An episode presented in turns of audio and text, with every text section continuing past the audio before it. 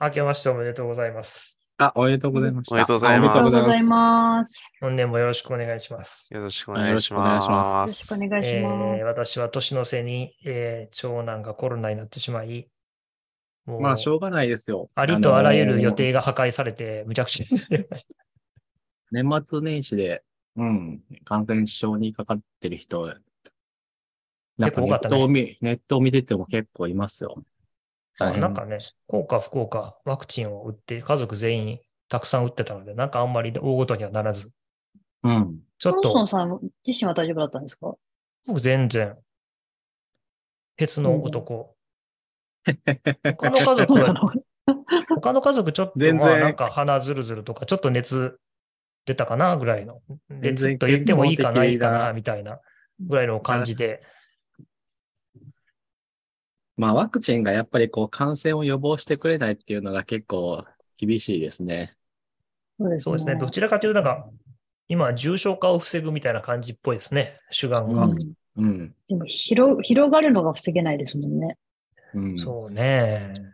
RNA ワクチンだから、すぐ変異に対応できると言ってたのは何だったのか。いや、うんまあ、多分、RNA 対応できるんだろうけど、それの以上の倍のスピードでコロナウイルスが新しいのが出てきてるっていうだけだと。そうだね。変異が早すぎるっていうね。うんいうだって皆さんどんなお正月を過ごされましたか？いやー、僕ずっと遊んでましたよ。これはいかんと思って、遊んでしまった後、これはい遊んでしまう。ずっとと、ずっずっと遊んでしまったと思って、これは、これはなんかいかんぞっていう感じですねキカ。さんもいかんって思うんですね、遊んでると。うん、本当いや、でも正月僕もほとんど何もできなかったですね。もう本当に。家で何かやるとかもできない感じだったんですか？もう看病とか出たりね。いや、そんなことはなかった。もうもうなんかね、やる気があんま出なくて。なんか、その大阪、大阪って言ってもらったけどさ、実家に帰ろうかって、車で帰ってるんですけど、まあ、も大阪なのは、あの、みんな分かってますか分かってるら。そうね、まあ、まさ大か僕阪以外なわけがないよね。僕うんがまあまさかサンフランシスコに。行くことはないわまあな。、まあ、あの辺のエリアなんだっていうのは、みんな知ってだよね。だよね。そんなピンポイントじゃないし、大阪ってなんか。ね。うん。僕もなんか、あの、社会人になって初めてのお客さんとかの話って飲み会行ったりとかすると若手みんなお前どこ出身やみたいに聞かれるんですけど、僕だけ誰も聞いてくれなくて、なんで僕の地元聞かないんですかって、お前どこからでも大阪やろって言われたことは確かにある。まあ、ちょっとかね、そのほら、あの、朝早くに出発するんですけど、渋滞を避けるために。うんだから本当にもうね、クリスマスぐらいからもう体調作りを作って、朝早く起きれるようにお酒も飲まずね、健康的な生活をずっとしてたんですけど、ちょっと家族の体調が悪くなってきたりすると、明日行くかな明後日行くかな明日行くかな明後日行くかなっていうので、結局、年の瀬までほとんど酒も飲めずに、こう、健康的な生活ばっかりしてて、なんか。なんか勉強するモチベーションとか全然出へんかったからずっとベース弾いてました。健康的だとそうなる、なん、なんかわからないけど、まあでもちょっと鬱みたいな症状になってるのかもしれないですよ。やる気が出ない。だから、ね。お酒飲んだ方がいいんじゃないですかね。飲んだ。だからもうさん30ぐらいから飲んだ。ああ、もう諦めて。諦めたもう帰れなくなっちゃったから。伊達さんどうですか？僕はあれですね、あの、山梨のほったらかし温泉に行ってました。なんすかそれ。ほったらかし温泉ほったらかし温泉？え、知らないですか？ほったらかし温泉って、あの、なんだっけ？ゆるキャンに出てきたとこですよ。あ、あれ、そうなんだ。はい。あの、富士山がよく見える、あの、丘の上にある温泉なんですけど、お、めっちゃいいじゃないですか。本当だ、ゆるキャンだアニメ第4話っていう。あ、ホットケア温泉。えこれ何？本当にあれなの？何もなくて単純に穴、穴掘ってあるだけみたいな？いや、なんかちゃんとした温いや泉ちゃんと整備されてる温泉で、あの、その隣にキャンプ場がついてるんですよ。あ、別にあの、ほったらかしやからって言って、あの、あの、別に、あの、あの、夜店とかじゃないです。秘境、秘境みたいな。名前がほったらかしってだけで。めっちゃええやん、ここ。いや、ここいいですよ。あの、あっちの湯とこっちの湯っていうのがあって、あの、こっちの湯の方がね、早く閉まるんですけど、あの、狭くてこじんまりとしてるいい感じで、あっちの湯はね、あの、夜まで空いてて、キャンプの人たちも入ってくるような大きなお湯、お風呂なんですけど、えーうん。で、その上がった後に、なんだっけ、ゆで卵。ゆで玉、温ゆで玉、玉揚げか温玉を。温玉揚げ、うんそうそうそう。揚げ玉か。揚げ玉を食べるのが、あの、おつな感じで。うん。めちゃめちゃ美味しそそうなんですよ。これが、何で行ったんですか？車で行きました。もう車じゃないとね、行けないです、あそこは。あのたまにね、バスで行って、頑張って歩いてる、多分、あの、聖地巡りの人もいますけど、まあ、車ですね。う。そっか。なるほどね。自転車は無理かな。まあ、いけなくはあないんだろうけど。自転車はまあ、行けるんじゃないですかね。嘘でしょ。アクセス。嘘なんとか車で行けるんなら、あの、専用道路で行くとかじゃなければ、まあ、ああ、あ、そういうのじゃないですね。高低差えぐいんじゃでもない行けそうですよね。普通に電車で行って、新宿駅から特急で90分、そこからタクシーで10分。そうそうあ。タクシーがで10分っていうのは結構厄介なんですよね。何これ、中央道からすぐ行けんじゃん。あ、そうそう、中央道で、中央あの道か、ら。勝沼まで行って、そこから30分ぐらいですかね、さらに車で。いい、いい、なんか旅番組みたいになってきた。旅番組。でもここは本確かに当にいいですよ。車、あの、運転できる方は行ったらいいですよ。そうか、みんな旅をしてたんだな、そういえば。一丸さんなんか北海道行ってたっぽいよね。そうなんですよ。ちょっとなんかマイルが、マイルがあれで、どっか行かなきゃと思って、いや、慌ててみたら、行けるところが、那覇か札幌かオホーツクの3択しかなくて、えー、それは、あの、で宿が空いてるとかそういう意味。いや、マイルを使って行ける飛行機って限られてるんですよ、便あ、そうが、なんだ。枠が。で、それが使えるのが年内だとその3択しかなくて、うんえー。まあでもで冬だったら、オホーツクも悪くないし、まあまあ、北海道もいいし、なるほど。そうで、そう、その中だと、北海道かなと思って、なんか那覇はちょっと、せっかく行くんだったら、冬じゃないかなっていうイメージがあるので。うんどっていうので、なんでしょうね札幌うん行って、で、行ったことないので、近場で札幌から行けるとこで小樽に行ってきたおー、小樽。行ったことない。小樽一泊えー札幌札幌から小樽って近いんだ。へー30分ぐらいで行きますね。うん。あ、そうなんだで片言。まあその実電車の。電車が、あそこ一番眺めいいですよね。あの、海沿いを走っていくんで。電車の眺めの動画をツイートしたら、デイトさんに場所を当てられたさすがださすが地元民みたいな。いや、本当に、もう絶対にここだろうっていう確信があってですね。うんすごい。北海道とかも一言も行ってないのに。美味しかったのは、あ、なんか、それもなんか普段、札幌ってなんだかんだで出張だのなんだで、ちょこちょこ行くんで、行ったことないものとか食べてないものとかを食べようっていうのもあって、あってってことはないんですけど、なんか、普段だと札幌行くとジンギスカン屋に行くんですけど、何らかの、そうじゃないとこっていうので、なんか、着物屋さん？焼き物屋さん？なんかや、物とは限らないのか、ロバタ焼きってやつか。ロバタ焼き屋さんとかに札幌は行って、で、小樽はなんか洋食を食べて、肉を食おうと思って。ああ、小樽で洋食食うの割とセンスいいですね。じなんか寿司なのかなと思ったんですけど、寿司も結構調べたんですけど、最初寿司かなと思って。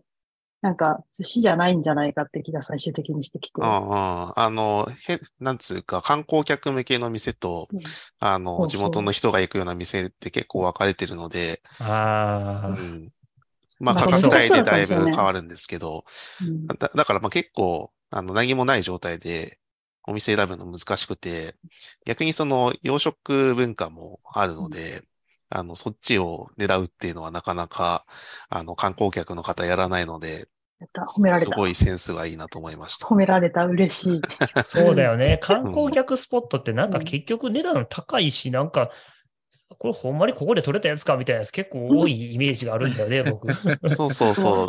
昼は丸だ、観光客回り出しのカニ丼を食べましたね。うん、そうそうそう。大体ね、その、あの、海辺に行って、その海鮮丼食うっていうのは本当に観光客ムーブなので、あんまりおすすめはしないとか言ったら、なんか怒られるのかもしれないけど、そうよね。なんかそんな感じしますよね。うん。そうなんですよね。もうちゃんと、あの、ちゃんとしたの食いたいんだったら、本当に地元の人が行くような、あの、居酒屋とか、あのちゃんとお金出してお寿司を食べるって感じですかね。あこの函館本線が、このオホーツク海か？北海か？じゃあ北えっ、海は違う。とね、石狩湾で。す。うん、そうそう。石狩湾をこう望みながらこうずっと北上していくんだ。これは冬とか綺麗そうですね。しかもこれは本当にね、海のキワキワを走るんですよね。あうのん、目の前、まあ、海水浴場もあの昔はあったりしたんですけどあ海水浴、できるんだ。うん。もうあの、石狩、石狩湾の反対側まで天気が良ければ見通せるという絶景スポットですのいで、やーぜ。ひ。電車の、うん、窓が汚れてたので、なんかちょっともやがかった感じだ。うん、うん、うん。なんか旅番組っぽくなってきた。旅特集ですか行ったところ。みんな、全然みんな手持ちのカードがないのに。してないな。我々だけだ。旅はいいです。いや、やっぱ旅できるようになってきてよかったな、みたいなのは、よかったなっていうか、そろそろ行くか、みたいな。まあなるほどそうですよね。あの、年末結構感染者は増えてたけど、なんかそういう自粛するみたいな雰囲気はなくなって、だいぶ行きやすくなりましたね。あというわけで、今日は家庭君がお休みっぽいですが、えー一発目の、今年一発目の NEXTSTEP.F のお題、お題今日は、岸川さんのやつから始めますか？さっきの話のネタ？たくさんいますよああ。いや、あの。アプリの中で、その、アプリと関係ないマーケティングまでやらなきゃいけなくなったっていうのが、まあ、かなり不幸な、それは不幸だなと。で、それがこう、結局アプリの中でどうマーケティングするかみたいな技術がこう、なんだろう、進化してるのか、進化してないのかわかんないけど、そういうのをこう、がまあ、追求されているのがまあ不幸だなと思ってるわけですよ。まあ、当のプラットフォームのアップル自体がそれやってますからね。あの、アップルミュージック買え、アップルミュージック買え、みたいな。あれまひどいですよね。アップルはまたちょっと、アップルはまたちょっと、あれはひどいね。あれは、あの、なんていうか、サードパーティーがアプリの中で頑張ってやってるのとはまた別のやつですよ。アップルミュージックとか、アップルケアを、そうそう、買え買あえ買え買え。特にアップルケアだね。あの、あなんていうか、設定画面で、こう、しれっとこう、なんか設定が完了してませんよみたいな体でやってくるから、わかるわかかる。あああいうふうに。やってこられると、気になるわけじゃないですか。なんか1とかつくわけですよ、バッチが。バッチ1とかついたら、あの、消さないわけにいかないから、少なくとも見に行くわけじゃないですか。っていうのはひどいと思う。マイクロソフトも同じことやってるんだけど。うんあれはねかなりうざいですよね。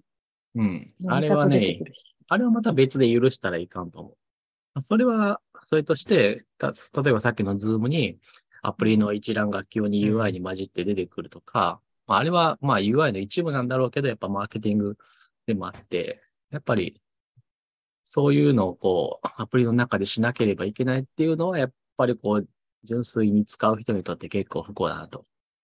あでのーも昔はしなくてよかったってこと？うん。昔は、しなかっただけなんじゃない少なくとも、うーんと、なんていうか、配布するところまで自力でやらなきゃいけなかったから、ああ、そこでやればいいってことか。あの、配布してなんか使ってもらえてる人は自然ともうすでに選ばれた存在みたいな、こう、それがまたいいことかどうかわかんないですよ。あうの、んディストリビューションが、こう、アップストアでまとまってっていうのは、あの、革命的なことではあるんだけど、うん。結局、それによって、あの、アプリを起動した瞬間になんかポップアップが出るとか、あの、うん、ああいう、なんだっけ、 in-app messaging っていうのかな？ああいうのがこう、を使っていこうみたいなっていうのはだいぶ、あれです迷惑な話だと思います。いや、うん、まあもう、あの、同意しかないです。そうね。まあ、割となんかもう普通になっちゃったしね。これどうしようもないのかなまあどうしようもない気もしますけどね。うんなんか普通にアプリケーション使ってて、あの、ストアでレビューしてくださいって出てくるのもあれもうざいよね。レビューなんかあれもなくしたらいいと思うんですよね。あそこまで頑張ってレビューしてもらわなきゃいけないレビューはもうそんなレビューの意味ないでしょそう。そうなんですよね。まあないけども大企業から個人までやってるじゃないですか、あれ。そうそうう、んその大企業がやったら、もう個人が勝てない世界が多分出てきちゃいますよ。うん。それはでもだいぶ前からもうそうじゃな関い係ない気がしますけどね。まあね、あの、結局はそういう側面はあるんだけど、やっぱりその、大手が、あの、サポートしてないようなニッチなところをついてやるのが、まあ、個人開発の醍醐味みたいな側面もあるじゃないですか。なんかそまあこを、そうね。こうんう、うまいこと拾ってくれるのは、やっぱレビューのパワーなのかなっていうのは感じますけどね。それレビューかな？僕、単純にもうそれってなんか、本人の熱意っていう気が。いやー、でも、ストアの説明文だけでそこをなんか比較してって結構難しくないですか？まあもちろんレビューだけでもダメなんだけどうんなんかその、アプリを入れる前にやっぱり比較、あの、検討する材料は結構欲しいかなと思っちゃう派なので。うん。まあ、そうね。うん。みんなガチャには数万突っ込むけど、100円のアプリ買うのみんな躊躇するそうそうそうそうそうガチャなんてね、一回買っちゃえば無限にあるんでいいんですよ。まあでも少なくともフリートゥープレイっていうね、基本無料のアプリに関してはまあ自分でトライアルできるわけだからそれでいいんじゃないのって思いますけどね。うん。そういう意味で言うと、あのまあ、全部フリートゥープレイ、ソフトウェアはもうフリートゥープレイ以外に基本ないわけだからさっていうのはあるわけじゃないですか。そんなあの、まあない、そこは多分大体そうだと思うんですよ。もうあの、いいソフトウェアに対してこう、普通のものと同じように使う前からお金を払って買うっていうのは結構成り立たないうんと思うんですよ、もそうね。なかなか難しいですね。う。うんい。やーでもそうすると、じゃあ、その無料で使える範囲の機能と、あの、どこからじゃあ有料に、あの、して機能を開放するかっていう、せめぎ合いがやっぱり難しくなってくるんじゃないですかね。まあ、最初2週間フリートライアルで、そうそうそうその後は課金ででいい？うん、期間でいいと思いますよ。1あー週間無料、1日無料でもいいけど。機能で絞るとやっぱり、あの、たつさんが言う通り、ややこしいというか、やりづらいですようん。プリントできるのは有料ですとか、5個以上とき僕ね、保生まれ存できるのはとか。僕ほとんど、あの、なんかサブスクリプションとかやんないんだけど、一個唯一やってるのはね、モイセスっていうアプリがあるんですけど、これなんかね、うん、音、あ音、音声分離するやつだ。僕使ってます、それ。ミュージシャンのアプリ。これ、そう、これね、これ結構フリートゥープレイが良くて、いいですよね。あの、なんつうんですかね、限界があるんですよ。あの、なんか何分までとか、速さ変えれないとか。ああ、はいはいはいはい。あの、ちゃんと説明をすると、あの、曲を、あの、インプットすると、パートに分けてくれるっていううん。やつなんですけど、その無料機能だと、その決められた4つのパートにしか分離できなかったりするんですけど、課金するともうちょっと種類が増えたりとか、そのね長さとか速度調節とかもできるんですよ。そうそう、速度とかキー変えたりとかもありますよね。で、その速度調節がね、ちょうどええぐらいに役に立たへんとこまで無料でできるんですよ。あーなるほどね。うん。役に立たへんとこあれ。そう。仕組みは100分かったみたいなところまで、であ、で、やっぱり、あ、ここまで使えるんだったら、これいけるなと思って課金しようって思うとこまで体験させる。うんまあそういうこれはデザイナーが偉いと思う。すごいうんあの、分かってる人が作ってるんだなっていうこともアピールできるし、そういうのはいいんじゃないかな。これはすごいなと思って、あと精度がめちゃくちゃいいですよね、この音声分離の。いい。もうめっちゃ俺の中に曲いっぱい入ってる今。うん、僕も最近貯めてますね。うん。やっぱりそ遅くれで、ボーカルを外してるのがいいんで、すよ。そうそうそう楽器そう。パートを耳コピするんですか？楽譜にも起こしてくれたりするんですか？楽譜はないんですけど、そのパートごとに。にこうミュートできたりするので、例えばボーカル練習してる人はボーカルをオフにして、その BGM と一緒に歌ったりとか、ソンソンさんみたいにあのドラム叩いたりギター弾く場合は、あの自分のパートをミュートにして自分が弾くみたいな使い方ですね。うんうん私思ったよりやっぱ役に立ったテンポを遅くするって結構重要なんですよ、練習するときに。うんうんうんうん。で、今まで自分、僕がやってきた時っていうのは、もうあの、曲を遅くする手段ってあんまなかったから、もう基本的にメトロノームでやるんですけど、やっぱり一応、他の音も鳴らしたいってなると自分でミディで打ち込むか、うんうんうんうん買ってくるしかなかったんですけど、これがあるともう生音で、ゆっくり、まあちょうどね、あの、音歪むし、正直な話、あの、パートオフにしたりするとおかしくなります、たまに。うんなん、かそうですね。なんかね、あの、もう、まあ、音楽やってきたらすぐわかるんだけど、あっっていう時があります。あ、なんか0.0、0.0何拍飛んだなとか、うん。なんかキー若干歪んだなみたいな、どうしてもまあ、まあ音声波形だからどうしてもあのオフにすると絶対そういう歪みが出ちゃうんですけど、うんそういうのあるんだけど、十分練習するには耐えられるものですね。これは非常によく使っています。僕も最近あの、あの、歌を歌ったりしてるので、その、メインボーカルだけミュートにして、そのコーラスの部分だけ、こう残してくれるみたいなあーいいですね。分け方をしてくれるので、めちゃめちゃ、あの、アウトプットのクオリティがいいんですよね。というわけで、なんかやっぱ無料は、あの、デザインだなっていうのは思いました。うんこれを使って。そうですね。そな、なんかここはちゃんとそこまで、あの、体験設計しないとできないので、すごく優秀なアプリだなと思ってますね。なるほど。これは面白そうな。うん。そうそう、あの PC 版もあるしね、ブラウザーとかからもできたりするんですよ。うんあ、そうなんだ。アプリしかないと思ってました。できるんだ。よくできてるな。データを共有できるんでしょうね、きっと。ウェブ版があるってことは。そうですね、クラウドに全部上げて、あの、そこからデータを取って、取ってくるというか、あの、ダウンロードしてくるみたいな感じで再生してるっぽいですね。うん、うん、うん、うん。ぜひですね、あの演奏される方は、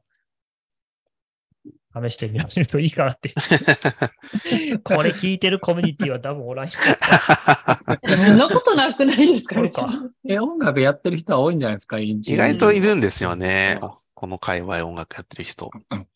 特に最近流行ってるから、あの、ツイッターでこう、あ、この人もギターとかするんだとかっていう人を結構見ていますよ。やっぱりボッチザロックの影響ですか？まあ、そうしかないんじゃないですか？だって、松田さんもギター買ったんでしょ？まあ買ったという、まあか、あの、近所の友達に借りたんですけあど、借りたのか。エレキギターを借りたたんですよ。そうそう。うん。あの、ボッチザロックの影響でと言いたいがために、このタイミングでギターを借りるという。ああ、ギターあのずっとやりたかったけど、なんかいやそうそうそう唐突に始めるのはあれだから、そうそうそうその時勢に乗ったらそう今だったらなんですよ。始められ今るぞ、今だったらいけると思って。で、失敗してもまあ別に。そうそうそうそう。今、今始めた人大丈夫。みんみんな同じようなところで失敗する。うん。とりあえず3年押し入れにこもって1日6時間練習しますって言えばいいんで大丈夫です。いやー、でもなんか誰かがツイッターで言ったけど、その、息子に今言ってんのは、楽器を買った人の何だっけ ?90% 以上は、ぐらいは、1ヶ月でやめる。あうん。あっていうことは、1合ってヶ月るんじゃないですか？そんなもんだろうな。2ヶ月ぐらい我慢するだけで、全人類の10%、上位10%のプレイヤーになれるんで。うんそうじゃないですか？そう。う。ん。で、それが1年、2年になってくると、もう数パーセントしかいないから、うん。たった1年で、こう、なんつうの、パーセントレベルの順位になれるのは割とすごいなって確かに思って、うん。続けるのはやっぱり力だなっていうのは、でも何事もそうなんじゃないんですか、割と。そうそう、割とそうですよね、といやーでもね、楽器は、は特にあの、やっぱり指、指を動かすから、ピアノもギターも多分そうですけど、毎日触んないとすぐ腐るんですよね。うん。だからこう楽しくなるまでにやっぱり1ヶ月ぐらいは、あの、いわゆる基礎練をやらないと思い通り弾けなくって、いや、でもギターはね、ちょっとその日じゃないぐらい難しいって僕いや難しいですよね。なんか、やってみてそうですけど、コードの勉強したりとか、そもそもどこを押さえてうん。どの音が鳴るかとか、タブ譜も読まなきゃいけないしとか、なんかね、いいきなり初心者に対する勉強量が凄まじいですよね。凄まじいし、そもそもね、やっぱり僕、ベースやるから、だいぶマシなんですけど、う左手の運指は。うん。でも、正直な話、こんなコードを抑えられるか、人間の骨格でっていうのは。やっぱね、F コードが難しいですね。やっぱり。うん。難しいですよね。いや、っていうか、あれ、ほんとデザインとしては完全に失敗してるんと思うんですけど。いや、と思いますね。なんでこんな風にしたんだろうとでもできる人はできるわけじゃないですか、別に F が、F がどうとかのレベルじゃない一回ね、あの、僕も、買ってからほぼ毎日5分以上は触るようにしますけど、うん。それやり始めるとね、ギターしてる人の指見たら、あ、こいつらやっぱ頭おかしいなっていう観点がすごい、また角度が上がりますよ。う。うんん、うんなるほどね。昔ギターはちょっとだけ練習しましたね。お、多分半年ぐらいそれこそやって。それはやらないと。向いてないな半と思って半年もやったら、上位数パーセント。超いいかわかんないですけど。問題は、あの、続けないと腐っていくんですよ。うんそうそうなんですよ。そうそうだからやっぱ旅行したりとか、なんか一ヶ月、何週間かどっか行くとかすると、その間触らないじゃないですか。それはもう担いでいくしかないじゃないですか。で、その、その、そういうので、その後、するのに失敗した感じがして、うん RPG とかもそうだと思うんですけど、いきなりゲームの話しちゃうけど、ゲームとかもなんか特に込み入ってるゲームであればあるほど2週間ぐらい空けると何や、ななな何やってたんだっけみたいになるじゃないですか。ああはい。まあ、忘れちゃうってのはありますね。でも RPG はね、あの、ストーリーが、あの、逆戻りしてないじゃないですか。あの、ぎ 楽器はね、戻るんですよね。気づいたら始まりのさ街にいますね、あれは。いや、始まりの街に行ったら、でもまたなんかこう、ストーリーをタグってみたいなことができるけど、でもその先に何があるか分かってるわけじゃないですか。その状態でもう一回やりますかっていう感じですよ。いやーまあ、いや、同じようなことかなって気がしてますけどね。うんまあ大体一緒だと思いますね継続性が必要なものが、の、で、人生、そればっかりやってるわけじゃないので、何らかのブランクができることがあって、2週間とか、1ヶ月とか。で、その後に復帰をするのが結構難しいっていう。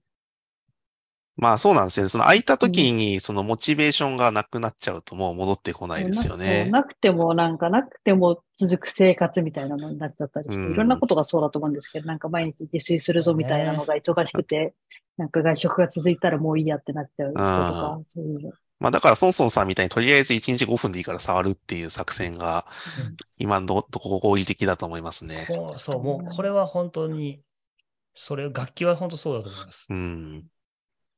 もう、これは、で、実はこの、でも楽器ってほら、最近なんかあれ流行ってるじゃないですか。なんかあの、ボタンギターみたいなやつ。あ、はいはい。はいはい。そうそうそう。で、あと、今ちょっとリンク貼ったんですけど、僕のあの知り合いの研究者というか、多分、教授の論文もあるかもしれないけど、その高滝先生っていあう熊本大学の先生が、実はあの、自動演奏ロボットの研究をしていて、えおーー、明和明和電機みたいですね。これはなんか、すごいアプローチだな。自動演奏って本当に楽。楽器をを演奏するための、あ、うんうんうん。楽器をすごい補助がついてるわけだね。そうそうそうそう楽器にどんどんめちゃくちゃ補助をつけて、演奏してる感じになれるけど、ほとんど機械がやってくれるみたいな感じか。そうそう。なんかね、これって僕、やっぱこう楽器の本質ってどこにあるのかなって毎回こういうの見ると思っていて。あ、でもね、これは本質かどうかはわからないけど、あの、学習の過程にはこれ一番いいんじゃないですか？とりあえずあの、ピックだけみたいな風にやっていけるわけでしょ？これだったら。そうそうそう。う。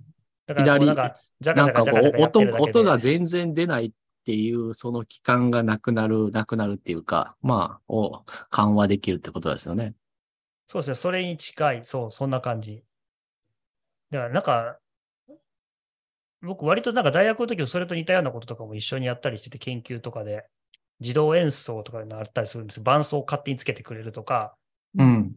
まあ、いや言ったらあれですよね、今の GarageBand のなんか走りみたいな。うんうん。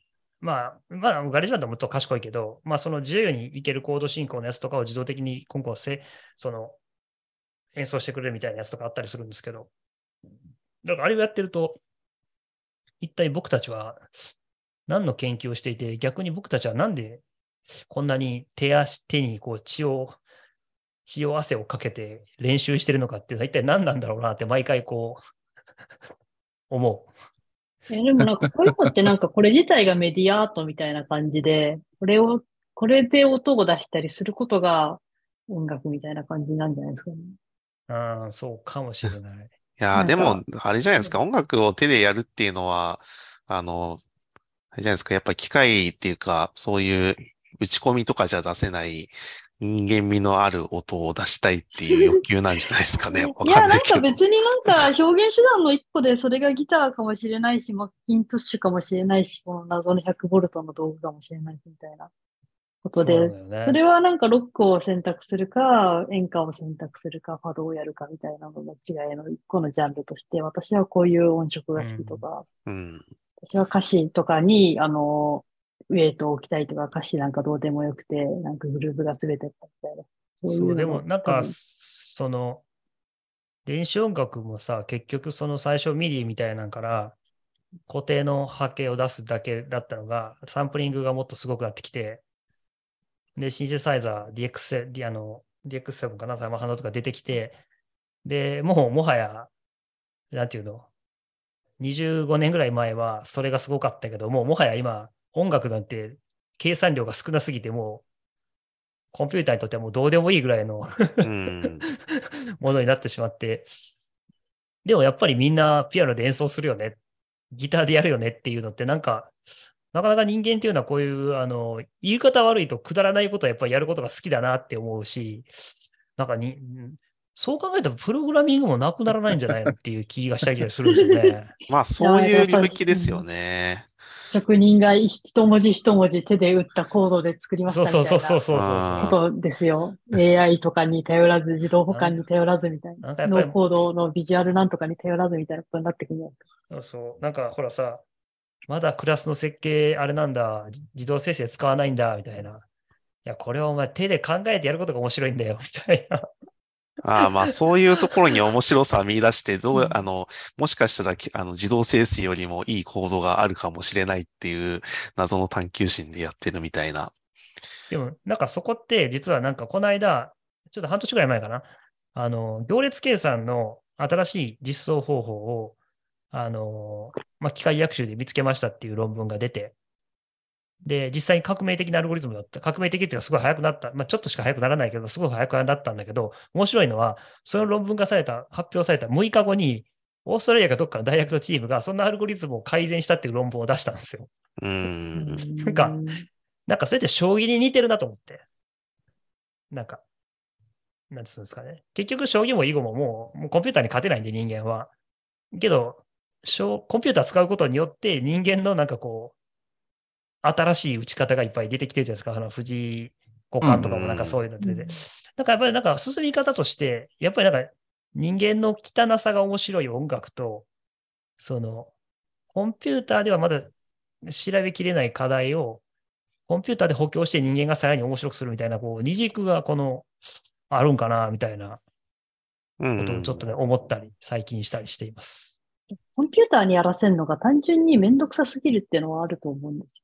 それだったら人間がやった方が早いって、音楽とか例えば、まあ他のこともそうだと思うんですよ。料料理とかも、うん。多分料理を、チャーハンを炒めるロボット、美味しいチャーハン作るロボットとかは多分作れて、ほとんどの人よりもうまく作れるけど、料理も家でチャーハン作った方が早いじゃないですか、みたいな。うんあと、音楽も、まあ、初音ミクちゃんみたいなのを、大きい会社、大きくなくてもいいんですけど、会社が作ってみんなで作って、使ってね、みたいなことになると、やっぱそれで一個跳ねたりするかもしれないけど、そんなことより歌える人がいたら、その人に歌わせた方が、もしくは自分で歌った方が早いわけですよね。その、多分目的達成が、そこのなんか、過程自体が目的になる場合もあって、特にアートとかだと、それはそれでいいと思うんですけど、そうじゃないところに目的があるんだとしたら、手っ取り早いのは人間がやることなっていうのが確かにほとんどの場面なんですかね。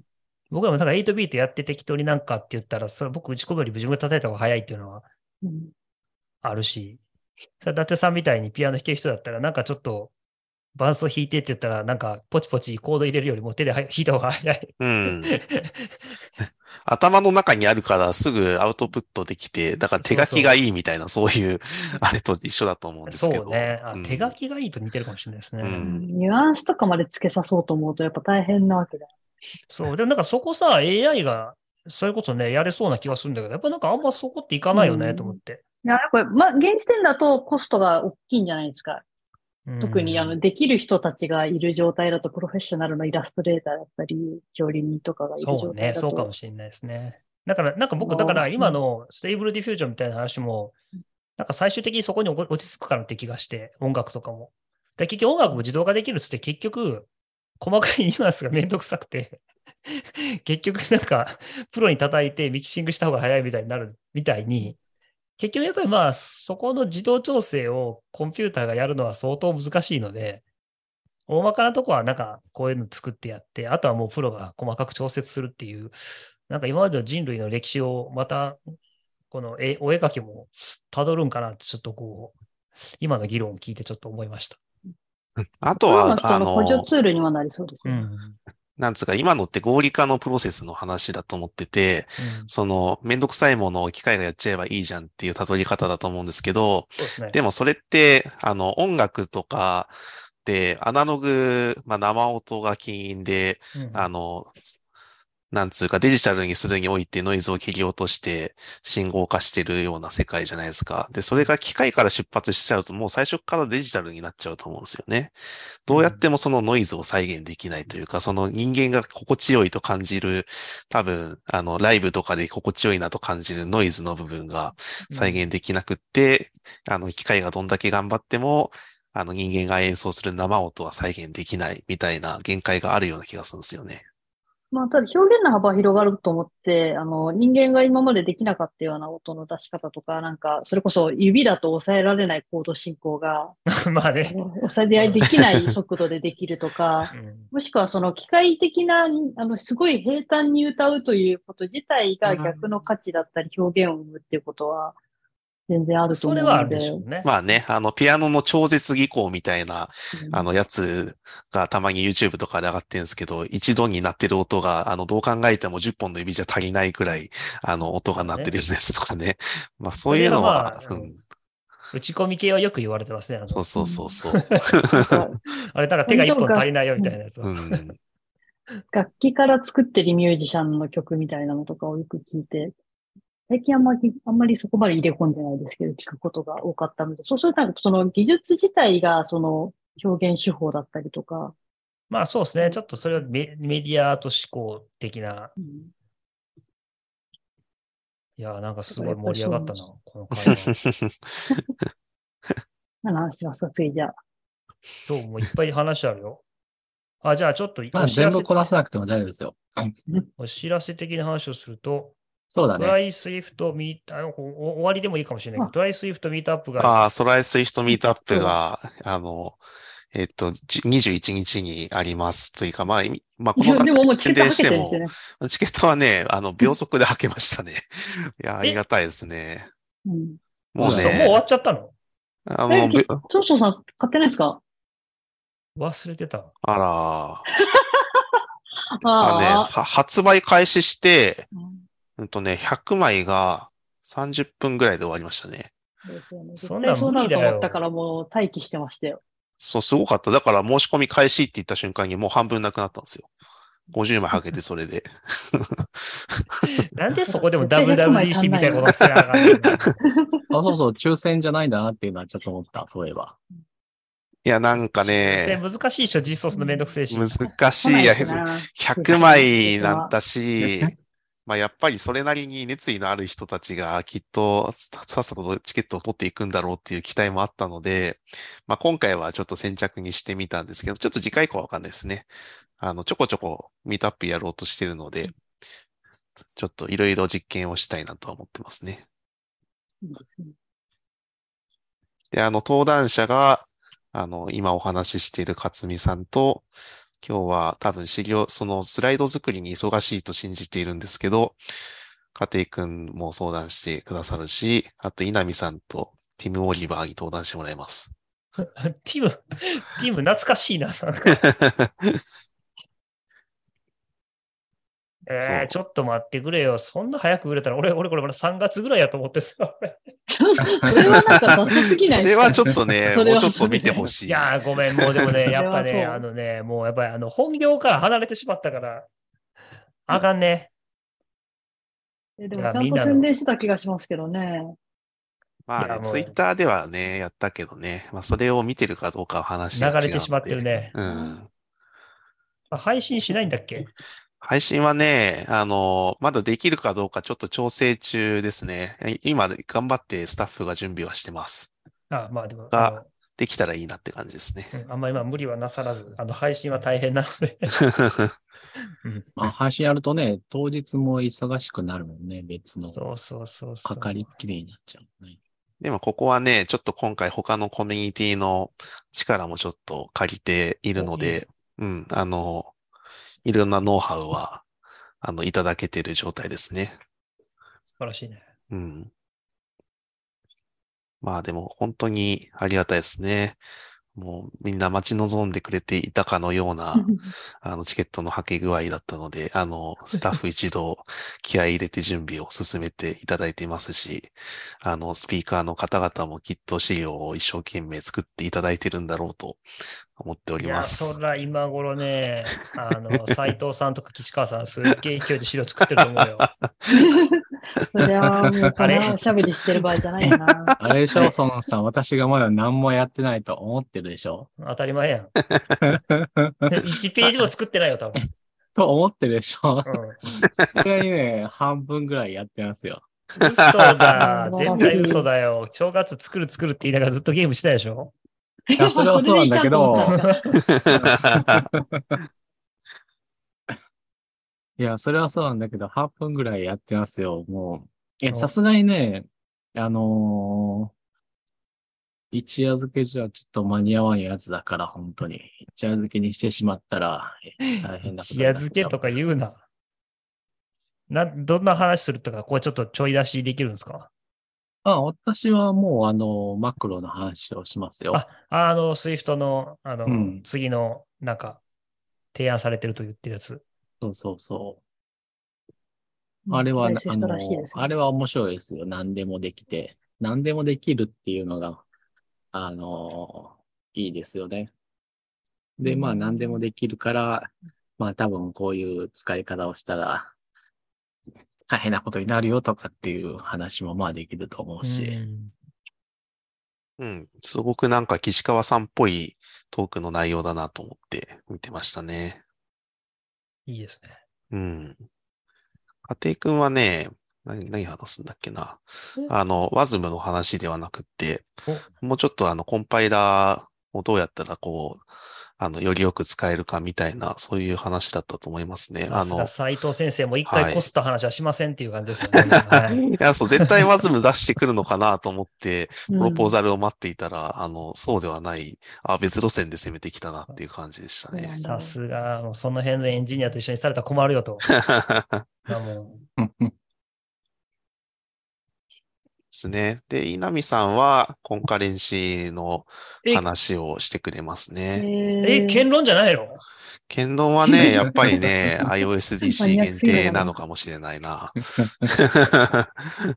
えな、あそんなマニアックな話をさせていただこうとしてる。いや、だってそんな、なんか稲見さんってもう言論やっていうイメージがもう僕の中でもうあるから。でもね、内容的にはこれ絶対ずっと温めてたでしょっていうぐらい、あの、こ濃い内容ですね。で、あの、今、稲見さんも家庭くんと同じ GoodNotes で、あの、あそうだアプリ作ってますけど、まあ、そこでやってるあ事例が。いろいろ出てきそうなので、結構面白いと思いますね。なるほど。まだタイムテーブルはサイトには載ってないんですね。そう、タイムテーブルはね、収録時点では載せてなくて、僕がまだ作業サボってるんですけど、あの、別に内容は隠してないので、あの、多分これが出る頃には、あの、公になってる気がしますね。まあ、ってことなんですね。じゃあもう。はい、ちょうど良かったです。。ということで、ぜひ、えーもう参加締め切りは終わってますけれども、お楽しみにということで。まあ、アーカイブはね、あの、頑張って出そうとしてますので、あのあ、来れない方もぜひアーカイブ、まあ、配信がもし可能であれば、ぜひリアルタイムで見ていただけることありがたいですでやるのか。そうですどこでやるのって今言ってる場合じゃないなんか申し込んだん申し込んでましたよね。私は申し込ま、申し込んでますよ。あの、六本木ヒルズのメルカリのイベントスペースをお借りして、そちらで開催します。はい。はい。さあ、というわけで、次の話題なんか行く？あ、そうだ。世界一受けたい授業見たよ。ありがとうございます。それ、あ、それもあったのね。デートさんの話題が続きますね。うんいや、あそうでのすね。はい。息子とも見たよ、おかつうちの妻も。家族で、ー 家族でうん知ったまたまされやった、たまたま見た、やってたみたいな。たまたまあれ見るんですね。この人、この人って言って。えーあの、伊達さん、伊達さん、あお父さん本名何のやったっけな？友達やで、みたいな。なんてさ、本名が そうね、結構ね、たまたま見てて、あの、いきなり出てきてびっくりしたっていう人がちょこちょこいて、それで連絡が来たりとかはありましたね。ああ、やっぱりじゃあテレビはやっぱり見見られてるんだな。まあちょっとこの界隈、この界隈も一応いましたけど、やっぱりもうちょっと、あの、一般というとあれだけど、あの、テレビを見てそうな。親族とかはい。ですか、でも間違いなく、でも君が出る、出るかもしれないしって言ってなかったら僕は絶対見てなかったね。まあね、それはそうだあ、とそうなの？うん偶然見、偶然見てたって言うから、本当にあの、偶この然見てたんだ界隈の人たちは、あの、普通にあの、僕がツイートしたから多分それで見てくれたんいや、だなんかチャンネル回してるときに、ああ、なんかこれ出るって言ってた気がするな、みたいな。うん。なるほど。でうん。あ、この人、この人、みたいな。伊達さん、コネが、伊達さんコネがあんねんぞと。国の職員にコネがあんねんぞと。いやー、これはちょっとチャラすぎるやろ、みたいなところもありますけど。まあ逆にこういうチャラそうな人でも、あの、国で仕事してますよという、あの、メッセージは別に込めてないんだけど。何のメッセージというわけで、そうですね皆様まあデ確かにもっとビジュアルが奇抜だったら、出れ、出てたのかどうかみたいな話はあるかもしれないですね。そうなのかなまあね、多分ちょうど良かったんでしょうね。まあもっと、ああの、奇抜というと失礼だけど、あの、そういう見た目の方もいらっしゃるので、あの、た単純に僕が広報から気に入られてるだけの可能性もあるんですけど、なるほど。あの、あの、お声まあさ掛けいただいて。すがにね、あんまりこう、あんまりこう、そっちの方に気になるって人が出てくると、あの、そっちの方が気になってしまって話入らんから、そういうのは、まうんあ、しょうがないっていうのはあるよね。ああいう一発勝負のやつだと。ああ、まあ確かにそう。まあねまあそれはそうかもしれなな。ないんかこう、全員が出てくるようなやつで、こう、ビジュアルが奇抜だから、この人だけっていうのは、そっちの話題になっちゃう。まあね、たさすがにバランス取りに行ったと思うんですよね。全員がそんなんだと、やっぱり、あの、この省庁大丈夫かみたいな風になっちゃうので、まあ、まあ僕みたいな、ちょっと緩そうな見た目の人でも、あの、のみのみと働けてますよという、あの、メッセージが伝わるといいですね。まあそこは実際に本当なので、はい、いいと思います。というわけで皆さん、えっ、と、デジタル庁募集絶賛人募集中なんですかね。ああ、募集してますよ。あのね、で本当にね、あの、多分このポッドキャストじゃないですけど、他のポッドキャストでちらっと話したら、なんかそのポッドキャスト聞いて、あの、応募しましたみたいな人も実は、そうなんだ。嘘、じゃあそれちょっと紹介料的な。初回料？ああ、リファ、リファ。ああ、あの、払っていただける僕、僕に払っていただける感じですかね。なんでお前がもらえんねん。そのおかしいやないか。もうこれ、ポッドキャストの人にちゃんと払ってあげなあかんやん。やからだ。おかしいな出演料もらえると思ったんだけどな。まあいいや。ずっとただ働きです、こっちは。そんなことないでしょ。職場でいっぱいお金もらっていいから大丈夫ですよ。それは別の労働でもってくれよ。で、論点がもうずれましたが、次の話題。まあでも、あの、非常になんかね、成田、成田さんでしたっけ？今はああ、そうそう。ね、成田さんね、もうちょっと絡んでみたかったんですけど、ちょっと時間をしてて、本当に5分ぐらい、あの、絡んで終わっちゃったんですよね。ねあの、何が面白いって、あの人のメガネの形が面白いですよね、やっぱね。あのメガネ結構高いのよ。うんそうなんだ。あのメガネ買おうかと思って、俺。私はずっと調べたらうさんくさい人だなと思っ結構高かったたから、うさんくさい人ではないってことね。あの、なんかやらされてきてんのかなと思ったら、実は成田さんがめちゃくちゃこれデジタルか。庁のオフィスに来たがってたらしいみたいな話もあり、あの、すごいね、興味津々で回ってましたね。そうなんだ。うんまあ、普通に、あれじゃないですか、学歴も普通じゃないし、うん。まあ、単純にし仕事のできる人だと思いますけどね。ただ問題は本人が、ね、あの、YouTube で、YouTube とかでチャラチャラコメントしてるやつは、まあ、ろくに研究してないやつですよって言って、お前がそうなってないか最近と思って見てるんですけど。だからやっぱうさんくさい人なんじゃないですか。まあ、わからないですけど、まあ、人当たりはとても良さそうな方でしたね。まずそんなに、あの、判断できるほどお話ししないので、全然この人の人となりはわからないんですけど、うんでもすごく、あの、気さくな方でした。なるほど。まあ少なくともね、向こうのアメリカとかあっち側に行って、なんかいろいろやってる限りは少なくとも、なんかあのこれでポンポンいけるような人ではないだろうから、ちゃんとした、うんね、論文も出してるし、まあ普通の研究者なのかなと思ったら、なんか最近芸人になってきたなっていう。ああ、でもね、それやっぱりテレビっていう側面もあって、あの、やっぱり、あの、もちろんいろんなシーンを撮るんですけど、実際に放送されるのはごく一部で、成田さんが僕に飛ばしてきた質問自体は結構、なんつうか、的を得てる質問が多かったんですけど、まあ単純にテレビ的な絵として使えない、まあ、まあ使えないっていうか、まああの、そうですね。あの、ダメだから使えなかったというよりは、他が良かったからそっちを採用したっていうポジティブな方だと思いますけど、うん。まあそれで、あの、お蔵入りになったものは結構あったので、まあこの人自体は多分賢い人なんだろうなと思いましたね。うん。はい。というはい感じで、成田さんとまた会えるといいなと思いました。はい。じゃあ次の話題。フリーフォームって書いてあるけど、フリーフォームって何だ？え、これはあの、新しい、iPad のやつ？あ、あれうん使ってないねんな。俺使おう使おうと思ってて。iPhone でも使えるよ。あの、あお絵かき。iPhone で使えるんだ。。お絵かきっていうと語弊があるのか？わからないけど、そういうドローツール。うんうん？全部のプラあの、プラットフォームで使えると思うよ。使えるやろ？だから今、今、Mac で触ってて、使っているんじゃないですか？うん。え、Mac にも入ってんのあれ？Mac にも入ってますベンチュラよ。ベンチュラ、あ新しいの、本当は目玉機能だったはずのやつだよ。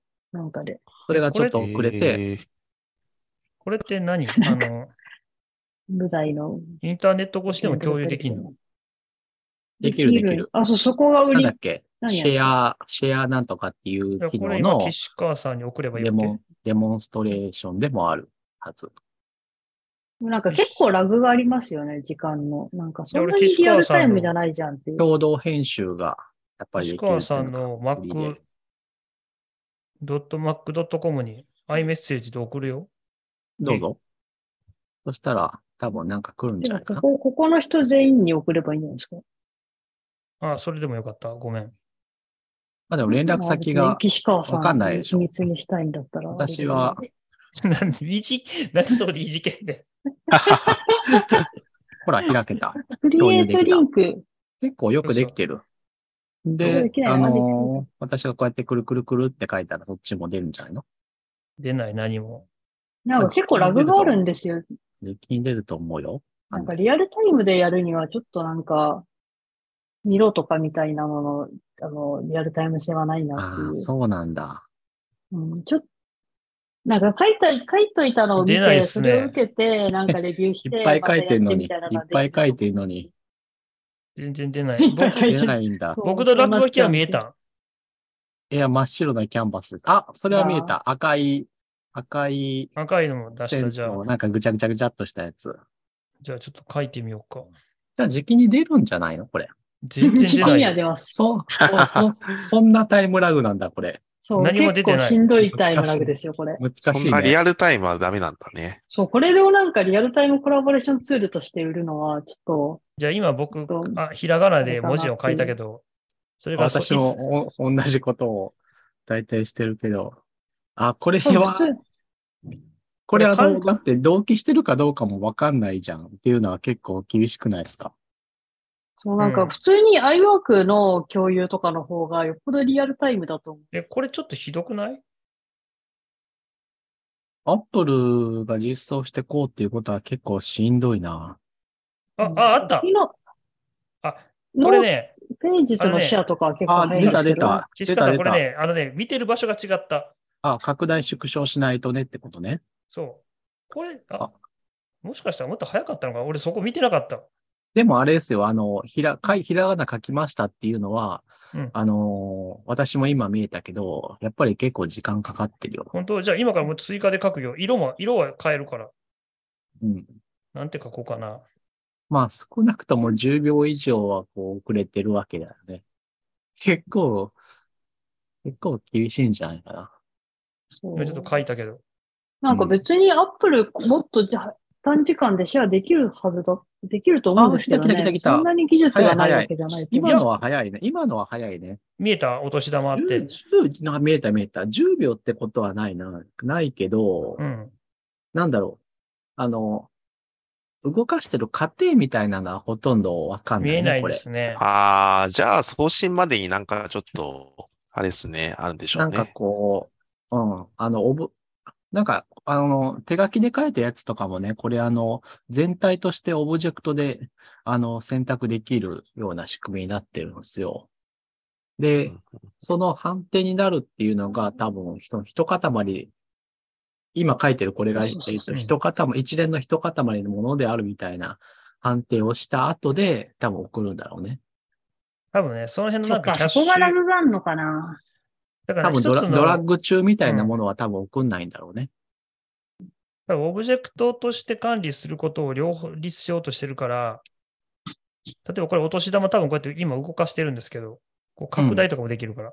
動いた後、後のやつしか、ある程度か、なんかこう、連続して操作をやったら、ああ、こっからこっちに動かしたなってわかるけど、一区切りごとに送られてる感じですねうん。なんかそんな感じですね。あれ、でも消えちゃった。大丈夫かな？これバグかな？あ、そうか。まあ、今人の書いたものも編集できるしっていう意味だと、まあ、共同作業なのかもしれないですね。まあ、UI はよくできてるよ。よ。でも別に iWork でできてたのになんで今更こんなにこれではしゃいでるというか、満を持してみたいな感じなのかがよくわからないんですよね。そんな、そんな、ひどい。まあでも iWork にはあれはないでしょ。このドローツールっていう。ドローツールはないか、キーノートでなんか似たことはできる気がするんですよ。まあそうですね。キーノート、でもキーノートもフリーハンドのドローとか多分ないんじゃないかな。あるかなわかんないけああ、ど。フリーハンドのドローは確かにないかもしれないです。これはないかな。ままあまあ、キーノートで代用するのはまあ結構、まあ、結構無理はあるから、あれだけど。あの、 Zoom とかの、このホワイトボード的な、うん。あの、んの対抗馬みたいな感じでもないですけど、なんかそういうのしたかったんじゃないんですか？いや、基本的にはそうだと思います。やっぱ、この FaceTime とかでやってるときにそうそう。何かみたいなことですよね。あ、そっか、ここを見ればいいのか。あ、これ Zoom だよね。これ、 Zoom です。まあ、 Zoom で画面を共有する方が、早い。あれだな、やりやすいなって感じはあるな。あの、 Zoom、Zoom だと画面 Zoom でそういうことか。この書いてる途中っていうのが、やっぱりこう、あなたが、私がこれを操作してるっていうのが見えるから、これって書いてるのはリアルタイムで見える感じなんですか？あ、一応カーソルも見えんのか。今、 Zoom で見てると見える。ただ、これは、あの、相手の画面にはこんなに、こんな頻度では表示されないはず。例えば、今、猫の顔来ましたけど、これははい、猫の顔が書いて、手がしばらく離れた段階で、向こうに送られるみたいな、多分仕組みになってると思リンゴがう。この猫の胴体が付け足されたけど、これも、胴体を書いてる途中みたいな状態は送られないと。そのくらいのラグがあるんですね。何秒ぐらいかな ?3、4秒ぐらいかな？まあなんか遅いっていうよりかは意図的にそうなってるんでしょうね、今のところね。わかんないけど。俺も書けるのか。テクニカルな困難で遅いってわけじゃなさそ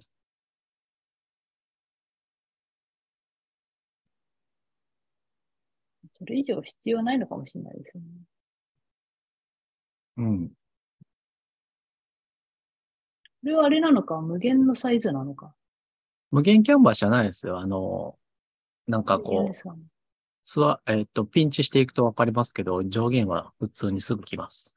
うん。ピンチした後スワイプできますよね。まあでた後？も、本当の無限ってことはないだろうけど。え全然無限じゃ、あ iPhone で使っえ、もしかしてプラットフォームによるのかな ?iPhone で使ってるわけでは、あの、多分、こう、10%までしか、ズームはで、ズームアウトできないですよ。うん。いや、そんなことない。その後、ズームアウトしてから、あの、うん画面を動かせるんですよ。え、いやいや、それも全然すぐ端に来ますよ。おー、結構、あ、結構端まで行けますね。すぐ端に来るでしょ？いや、全然、あの、すぐ端来ないですよ。今、今なんか動いてんのかすらわかんない。もなんか行っちゃっ書いてみればいいのか。どっか行っちゃった？た。なんか 真ん中に戻れなくなっちゃった。え、Mac だとそうっていうこと？Mac だとなんか無限に行ってそうな印象がありますけどね。なんだ、も iPhone だと戻れないです。真ん中に。戻りたい。バグかな？バグを疑うバグじゃないの？あ、あでも違うか。これ違う。これ私がでも無限キャンバスあでもって書いてあるな。私も無限キャンバスだと思ってたけど、あ、これでも、えにそうなのかな？げえげつなくいけるね。え、でもあの、にゃーんとか書いてたところに戻りたいんだけども、にゃーんに戻りたいんだけど、どうしたらいいあの、線書いてあげる。あ、わかった。えっと、あ右上であれあです。人を選んでフォローすれば矢印が出るんだ変えれますよ。人を選んでフォローする？僕が線を書いてあげる。うん、あそっちに。中止そうそうそう中止に行くんだああ、わかったわかった。ありがとうございます。見つかりました。見つかったけど、こんな線じゃ全然足りないですよ。ただ、その、ソンソンさん書くことによって、ソンソン吹き出しが出たので、それで戻れました。まあ、松田ですどこまで行ってんね適当に線をは伸ばしてみよう。なるほどね。やっぱ無限にいけそうだな。ポッドキャストで伝われへん。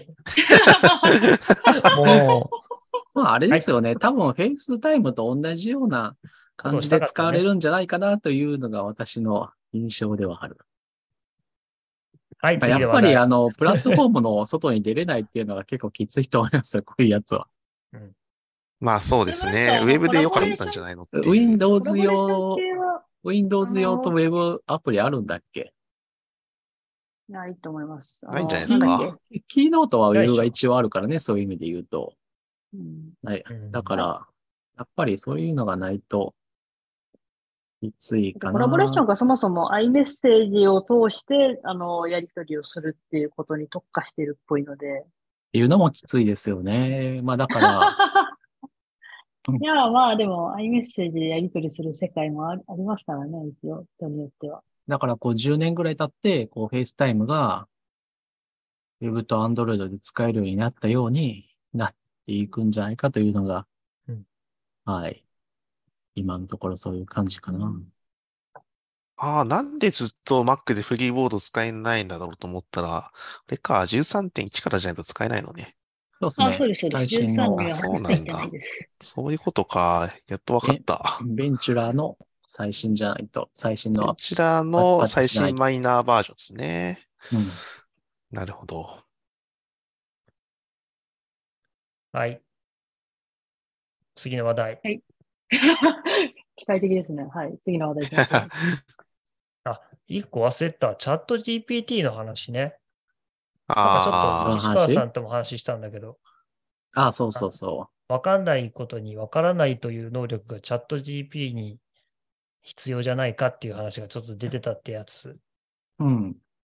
無理ですね。難しそうですよね。これ無理なのかな？うんえ、でもさ、結局ね、チャット GTP っていうのは、うんあのー確率として、うんえーっと、この質問にはこう答えるのが、とか、えーっと、この文章の次にはこのような文章が続くっていうのが、うんえーありそうだっていう風な仕組みで答えを返してきてるわけですよね。その理解は合ってますか？ちょっと違うのは、うん。単語の確率を出すんですね。つまり、うん。例えば、ヘロって返すと、うん。ヘロエンドオブセンテンス、EOS っていう記号が入るんですけど、うんヘロで文章が切れました。じゃあ次の文章の頭に来る単語は何ですかっていうと、うん。まあ、例えば I が0.5、He が0.1、うん。なんか、なんだろう、ニュークリアは0.0000001とかっていうふうに。そういうやつで出るんですよ。うん。で、じゃあ、じゃあ、えっと、I が来たら、じゃあ I の次に来る単語は何ですか？って言ったら、always なのか、often なのか、am なのか、go なのか、say なのか、talk なのか、みたいな感じで確率が出るんですよ。うん。うん。で、それでしょはあくまで文全体の意味を持ったんじゃなくて、あくまで統計的に次どんな単語が来るかっていうことをモデルとしても出すだけなので、うん。そこで何を意味するかは何も、あの、類推されていない。そうそうそう。え、それでねうん、それで、あの、今喋ってることはうん、あの、どれぐらいの自信を持って喋ってるのかっていうのは、こう、わかんないもんなのかなっていう。例えばねうん、その、チャット GPT がコードを書くとかもあるし、このコパイロットがコードを書くみたいな話もあるじゃないですか。うんでもあれってうん、その、理解して書いてるわけじゃなくって、あの、結局、パターンマッチで、えー返してるわけじゃないですか。ですで、でも例えばそういうふうに仕事をする人ってのは人間にもいるわけで、はいで、私も、あの、わかんない分野は、そうやって最初は書くんで、あの、その感覚で言うと、うんえー例えば、なんかこう、調べて出てきた、あの、これ、これをしたらやりたいことができそうだと思って書いて、なんか動かして出てきたっていうふうにやって、結局それをこう積み重ねていくと、だんだんこう自分で理解して書けるようになると。はい、そうですね。で、まあ自分で理解して書けるようになるっていうのは、チャット GP には来ないんだけど、うんその、でもこう、今自分が書いてるのが、どれぐらいこう、なんか、えーっと、どれぐらいの確実度で、あの、書いてるかみたいなのはこうわかるわけじゃないですか。その、はいはい。パターンマッチの、えーっと、参照先がこう、だ、どれ、あの、前、前にも同じことをやったってだったら、あの、確実だし、これ初めてやることってなったら、自信がないっていうのは出せないのかなと思って。まず初めては、ちょっと相当難しいとしたら、コンテキストみ、そのなんか自分の使用コンテキストみたいなのが多分取れないなるほど。し、取ったところで学習データが億とか10億なんで、それを使った回数に比べればもう、だって岸岸川さん専用のチャット GP みたいなのがいたとしても、うん。学習データに対して使った回数が少なすぎるので、多分それはもうほぼ意味をなさない。気がします。今の質問に対して答えると。で、前もちょっとなんか岸川さんとはちょっと議論をしたんですけど、ツイッターで、やっぱりその、知らないことと自信がないっていうのにはすごい、そうなんですよね。難しいそこがこう、そこがこう、なかなかそうなんですよ。で、理よくある解、しにくいところで。そう、よくあるパターンは、そのうん、例えば、まあ、例えばそのチャット GPT では、すべての単語、次に来る確率の単語が、えすべて同じ確率、例えば100万個、まあ今、そもそもダイレクトに単語にはいかないというか、大体そのなんか抽象的な表現みたいなところに行ってから単語に回帰するっていうふうなのが一般的なんですけど、ななぜかというと、同じ意味の単語って世の中にたくさんあるので、例えばこういう名詞とか、あの、こういう名詞に近いもの、東京となんか、なんとかとなんとかと、江戸と東京は一緒だとか、なんかそういう考え方があって、あの、ちょっと抽象的な状態として、まあ、言語って持つんです。トークンって言って持ったりするんですけど、なんか、それが例えば100万種類やったときに、100万種類全部同じ確率になったときに、それは自信がないのか、本当にわからないのか、見たことがない状態になっちゃったからそうなったのかっていうのは、まだ確たるものはないうん。ですね。まあ、一つのやり方として、いろんな学習方法をした、えー全く同じような AI のモデルを10個とか20個とか100個用意して、うん。全員がバラバラなこと言ったら、なんかこれは、あの、ダメかもしれないって判定するとか、なるほど。AI を戦わせる発想。まあそうです。まあ、アンサンブルってよく、まあこれはもうすごく、アンサンブルすると性能が上がるというのも典型的によく言われていて、えー、これはもう間違いない事実なんですけど、で、ただまあ、あの、アンアンサンブルってめちゃくちゃ、あの、コンピュテーショナルパワー食うんで、うんうん。まあそうやろな。同じことを、何やるわけなんでうん。で、しかも、あの、学習もみんなバラバラにしとかなきゃいけないんですよ。準備も大変。そう、大変。そして、で、多分それが本当に、違う、なんていうか、役、それはどう、どうやってやるんですか？その、こっちとこっちが、うんあの、違うアプローチで学習をしましたっていうのは、ややってる過程でわかるもんなんですか？えっと、普通の学習っていうのは、まあ、例えば、一番シンプルでいくと、まあ、あシンプルに言うと、まあ、y イコール x プラス b みたいな a と b って、まあ、パラメータで求めたいものなんですけど、えーその a と b の初期値を普通ランダムに与えるんですよ。うん、うん。だから、ニューラルネットワーク最初、その学習始めるとき、まず初期値をランダムに与えるんですけど、もうそれがそもそもスタート地点が違うので、えっと、学習最終的に得られるパラメータの値って全部バラバラになります。うーん。あ、そこだけがじゃあ違うってことなんですか？なるほど。与えるものが違うとか、そういうわけではないのか。なるほど。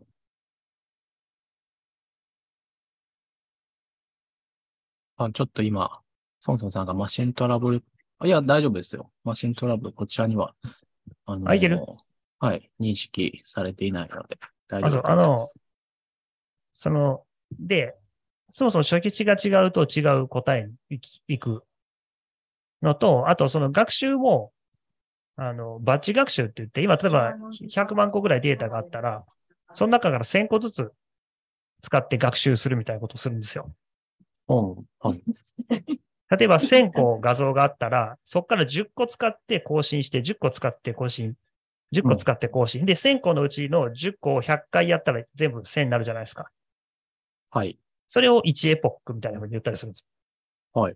で、本当を言うと、100 1000倍の画像を全部突っ込んで更新したいんですけど、うんメモリ入んないんで、ああ、分割すると。そう。で、実を言う、で、さらに言うと、実はその1000個を10個ずつやった方が性能が良くなるみたいな考え方もあって、事実もあるんですけど。なんでなんだろう。えっと、まあ、それはね、相当、まあ、また議論が難しくて、確定的なその証明とかはないんですけど、まあ、そうすると、反価性能、つまり、まだ見たことがないデータに対する性能が割と良くなるっていうのは、よく言われあなるほ。ど。皿からいっぺんに当たるんじゃなくて、なんかちょっとずつ学習をさせていくと、いそうなんですねことか。であの、10個ずつ与えて、パラメ、あの、学習が進んだとこに与えるのとは変わってくるってことか。そうなんですよ。で、そうすると、そもそも初期値が違うし、どういうサンプリングで、その学習していくかっていう順番が変わると、またその学習して得られた結果が変わるんで、まあ、基本的に。には、あの、学習するごとに、あの、得られるパラ、AI の、まあ、そのモデルみたいなものって変わってくるんですよ。で、それをたくさん学習。習しとけば、当然それだけのバリエーションが出て、で、そいつらに、じゃあ、例えば画像が、これ何映ってますかっていう判定をさせると、全員が猫っていうのか、なんかもう猫って言ったり、ネズミって言ったり、車って言ったり、山って言ったりってバラバラになるんだったら、それはなんか知らないんじゃないのとか。まあそういうこと。でも実を言うとそれも知らないことにはならなくて、単純にその問題が難しかっただけかもしれない。うんうんうんうんだから見たことがないっていうのはね、相当ハードルが高い。なるほど、なるほど。まあでもなんか、そういう複数の AI に判定させるというアプローチが、は有用でああるかもしれないってことなんですね。そうですね。そうなんで、やっぱりそのね、で、やっぱりその、ただ問題は僕たちは論理的だって呼んでるものが本当に論理かっていうのは実はわかんなくて、さっき岸川さんがやってみたいに、人間も実は全部お前パターンマッチと経験で返してるんじそゃ答えてるんじゃないかってことですか。そまあそれはあるかもしれないですね。う。でもなんか僕らは、でもなんか数学的に論理は一応抽出できてるような気がする。だからそれが果たしてどこまで論理と呼んでいいのかわからないみたいな哲学的な命題もあったりします。まあそういう意味で言うと、スポーツみたいなところは、あの、そういうところは多分に あったりとかもするかもしれないし、あと、音楽の世界も、まあそういうのは、声の出し方とか、あの、なんかこう、その人がこう経験で言ったことに対してなんとなく理屈を後からつけてるけど、それはただ後から理屈をつける人が、能力が上手いだけっていう可能性は多分にありますね。いや、ありますね。だから割とその人間が考えてることが本当にロジカルなのかっていうのは、よくわからないとは言われてます。喋ってることに関しては。でも、まあ一応数学的にロジックは通ってるし、っていうのはあるし、やっぱり今その AI が言われてるのは、そこのロジックをこのどう次は改善していくか。つまりこのディープラーニングが出てくるまでは、コンピューターどちらかというとロジカル的なところばっかり言ってたんですけど、苦手なパターンマッチングが実はむちゃくちゃうまくできるってことが分かって、どちらかというとロジック通すとこよりは今もうそのパターンマッチングの方が肥大化してしまって、ロジックに関してはちょっと非常に弱くなっているというか相対的に弱く見えるような状況になっていると僕は思います。うん。いや、機械学習めちゃくちゃ面白そうだな、今更ながら。いやーもう面白いし、面白くないですよ、もう。もういや、できることが個人になくなって。そうそう。で、一瞬でレッドオーシャンになるんで、うん。いや、まあ、すごい。まあ、まあ、面白い。まあ、あの、まあ、しだいぶさ、だいぶ食べていけるなっていうのは思いますけど。うん。私も今からソンソンさんに入門したい気が結構してきましたね。嘘、授業料高いよ。あ、そうなの？い や、でもね、やっぱりね、相当、やっぱり、なんか、相当でもね、やっぱりね、線形代数とか解析的な知識がないと、やっぱそれもあれだよね。やっぱりこう、ある程度自由にできるようになる場合に、こう、地道な積み重ねが必要なやつってことですね。そうかもしれないですね。まあ僕もなんだかんだ言っても10年以上やってるから、そう。うん。だからやっぱりその、なんかいろいろんな角度から見見ないと機械学習の話って、なんかよくあるんですよ。なんか、すごいいいアルゴリズムができたって言ってたら、実はなんかそれ、その2、30年ぐらい前から信号処理ってみんなやってる話じゃん、みたいなことはよくあったりするんで、まあ、いっぱいなんか勉強しなきゃいけないことがたくさんあって大変だなっていう感じは。まあでもまああ勉強すればできる話ではあるんでしょう。そんな。そうですね。更新速度が速いんじゃないですか。もっとこう、し深いところに行くと、すごい、あれなん、なんていうか、新しい発見ってこともあるんでしょうけど。まあだから、なんかその理論を整理したり、起きてる現象を人間がみんな考えて、これをこういうことなんじゃないのってやってる間に新しいネタが出てきてるから、もうなんか収集がつかなくなってる感じですね。うん、うん、うん。うん。あとなんか、こういう方法がいいって発表されたら、半年後に実はそれはそんなに良くない。でもこっちは絶対アウトパフォームするって言ったのに、なんか三あのまた半年経ったら、落ち着け、お前ら俺はもう一回全部評価したらどれも似たようなもんだったとか、なんか、なんかね、毎回ひっくり返されるんですよ。なんか、そう。で、結局データによる学問なんですよね。でさっき言ったみたいに、その、うん初期値とデータの取り方で変わっちゃうんで、うん。なかなかその難しいです。で、なんか今までの研究テーマより全部良くなったぜ !0.2% とかって、とか0.01%とかみんな言うんで、果たしてそれは本当に工学的に意味あんのみたいな疑問もあるし、逆に言うとさっきのその初期値とデータのその学習の過程によって答えって変わってくるってことは、100万回ぐらいやったらたまに予備に出てくるかもしれないんですよ。はいはいはい、なるほどね。でも、もしかしたらそれでいいのかもしれないですね。ぶどまりのいいやつを選んでいくという。そう。なんかまあそういうくだらないこともいっぱいやってるけど、でもたまにやっぱりエポックメイキングの論文が出てきて、ああ、なんかその発想はなかったとか、でやっぱりそういう論文はずっと残るんですよ。ベースのアイデアとしてずっとみんな使い続けるアイデアっていうのはやっぱあって。まあだからそれはやっぱり今 AI っていうかマシンラーニングの分野にすごいたくさんの人が流れ込んできてるから、まあそうなっちゃってるっていうところも過当競争みたいになってるんであると思うんですけど、うん、まあ、まあでも、あの、ぜひ参入されるんだったら面白い分野だと思いますよ。うん、面白そう。とりあえず、後でこの本を読んだらいいよっていうやつを2、3個置いといてください。いや、多分、今まで紹介する本の中で最もべ購買のきつい本だと思いますけど。まあ確かにね、あの、今まで孫宗さんが紹介してくれた本は、公募の本とか、あの、読みやすい本が多かったから。そうね。うん。さあ、なんかちょっと真面目な話をしてしまいましたが、次の話題真面目な話題しか選んでないですよ、基本的に。次の話題、あ、戻ろう。えっと、奇妙なカタカナのつとのが出てしまう。したのかしてないか分かんないですけど、しこのたんですかね話もししました気がしますこれなんけどね。かしたよ。これしたよ。これしたかじゃあ、いや、うん。ちょっと、あ、前後があれだったから、あソニーの小型センサモーションキャプチャーセンサー。ー。これはあこれちょっ、とね、これどういうものなのか、そもそもこのモーションキャプチャーできる製品としては、この5万円っていうのはまず安いってこと？すごく。いや、これ安いんじゃない？ですかのね。安いってこと。いやいやう、んあ、うんなんていうか、こういうのはまず、まず価格、これは、えっと、そもそも個人向けに出してきたっていう製品ってことですよね。そうですね。うんなんかスタジオとか行かなくてもで。で、まず価格が、と、あと、多分スタジオとか行かなくても、このものを買うだけで自分の部屋でできるっていうのが多分売りなのかなと思うんですけど、そういうも、そういうことですかね。うん、だと思いますけど。うんうん、うん、うん。一般的にモーションキャプチャーって言われるのは外から撮ることが多いので、あ、外から撮る。僕が見た装置と、装置とかつけるんじゃないの？モーションキャプチャーって大体。装置を、あそう装置をつけて、あの、うんクラシックなのは装置、装置というか、その参照点をつけて、それをカメラとかでいっぱい撮って、あ、複数のカメラから位セン置をつけるんじゃなが、くて、目印をつけるんですか？あ、そうです。あの、クラシックなやつはそうですよね。あの、クラシックネスってあの、ハリウッドで使ってるとかそういうのも含めて。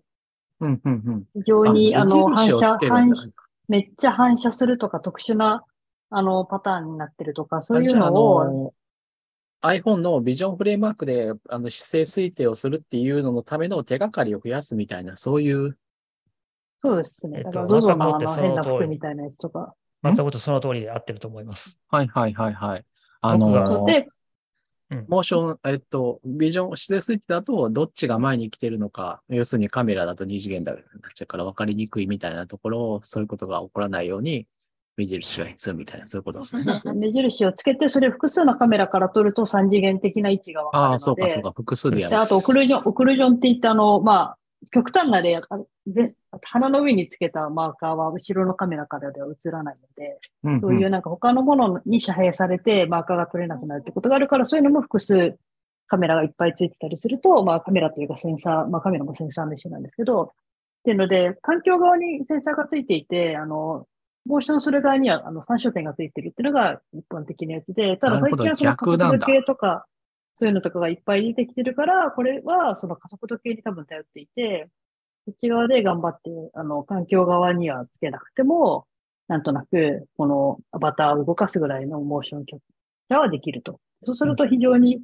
コストがかかんないですよね。環境側につけようと思ったら位置とかも大変だし、うん。まあ、非常に、あの、一丸さんのコメントがいいので、補足することをちょっとしかないんですけど、そう、あの、環境側が一番めんどくさいのは、キャリブレーションをしなきゃいけないっていうことで、はいはいはいはい。あの、カメラをか、カメラのそれぞれが全然別々の性能だったら、いや、それは絶対許されなくて、なるうん。カメラのすべての相対的な位置と向きは最初から計算、調べとかなきゃいけないんですよ。なるほどなるほど。あの、で、どの向きでどう、ここに設置して、こっちとこっちのカメラはこういう関係にあると。はいで。それが、えっと、もう、えっと、いくつかあると、もう、いくつかっても3つ、2つかな。原理的には2つあればもう絶対できるんですけども、数学的にそれはもう決まるんで、きっちり。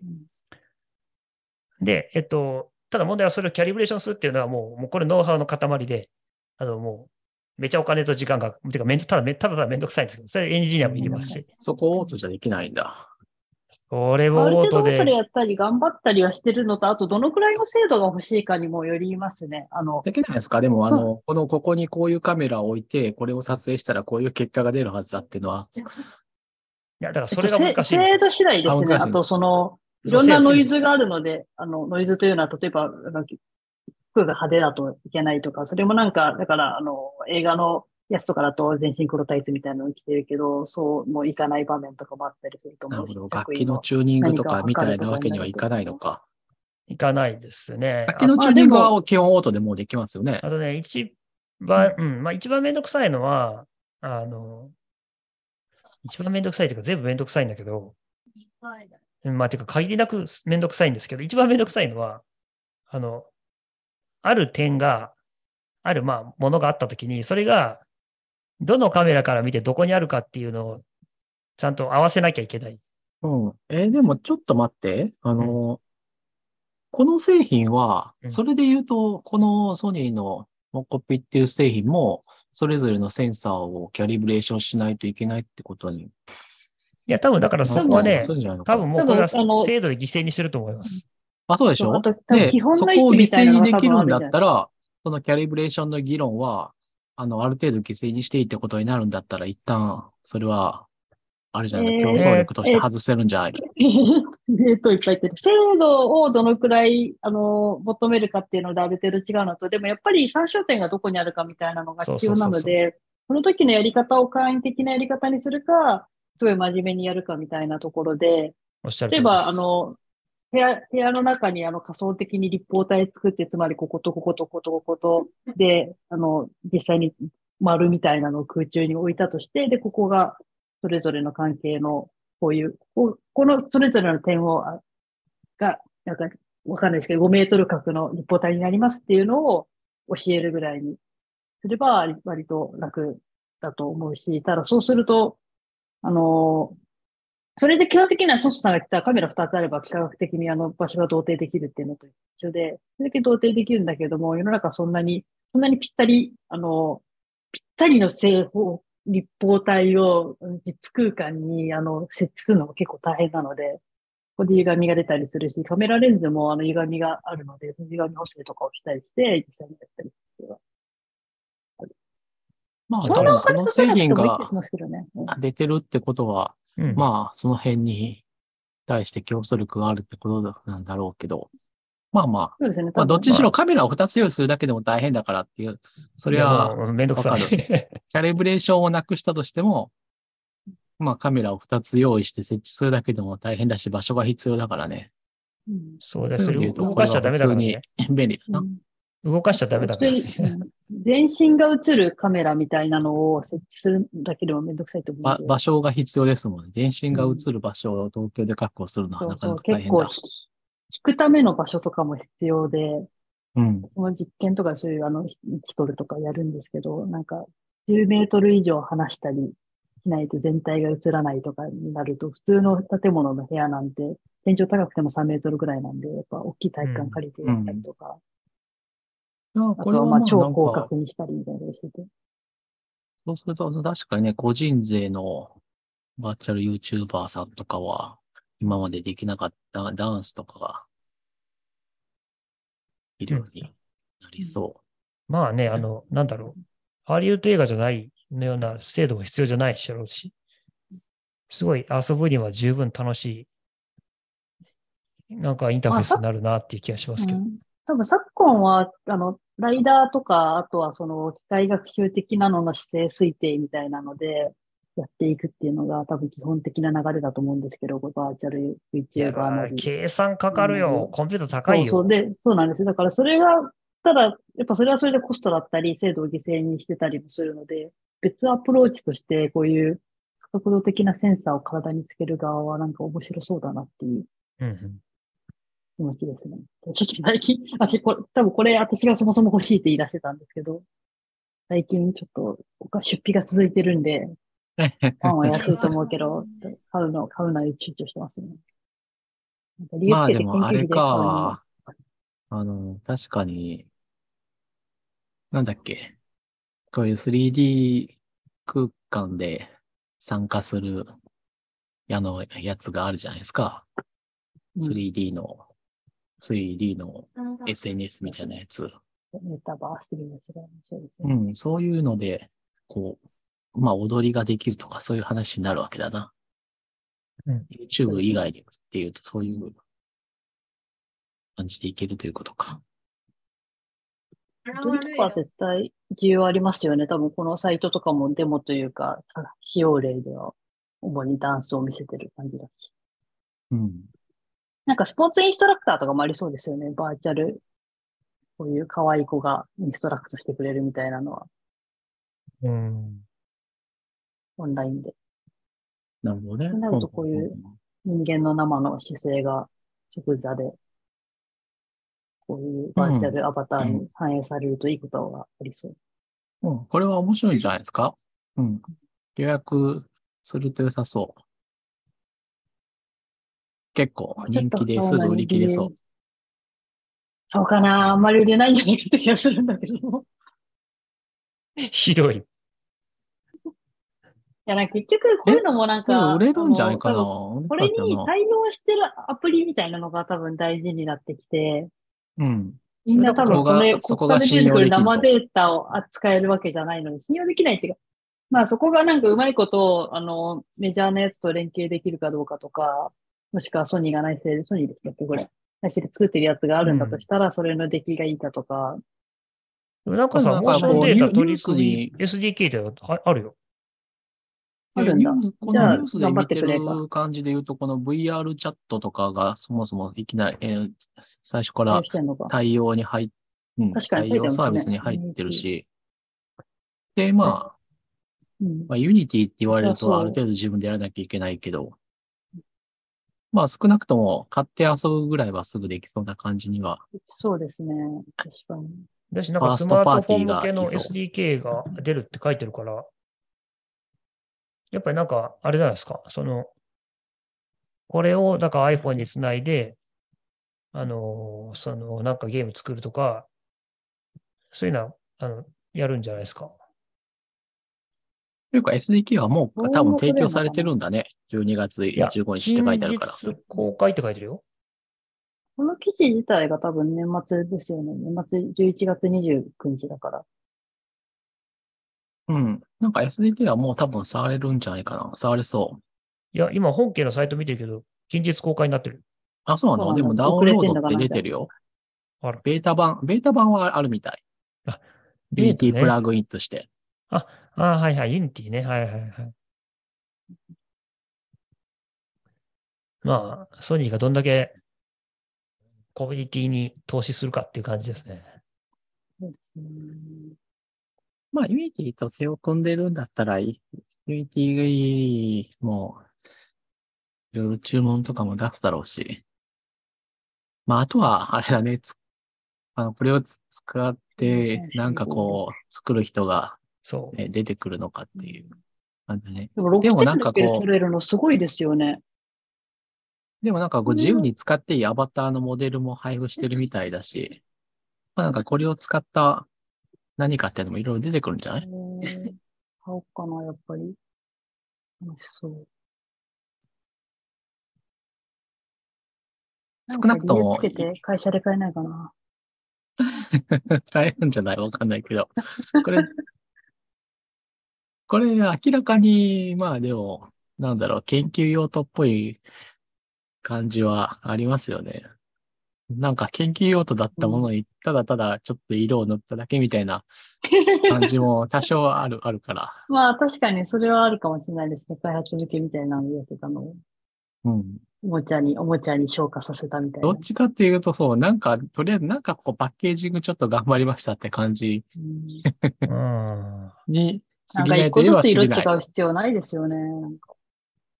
え、これはあの、一応色で分かるようになってないの？あのあ、、そうですね。多分手手にうん、手につけるのと足につけるのは同じ色になってるから。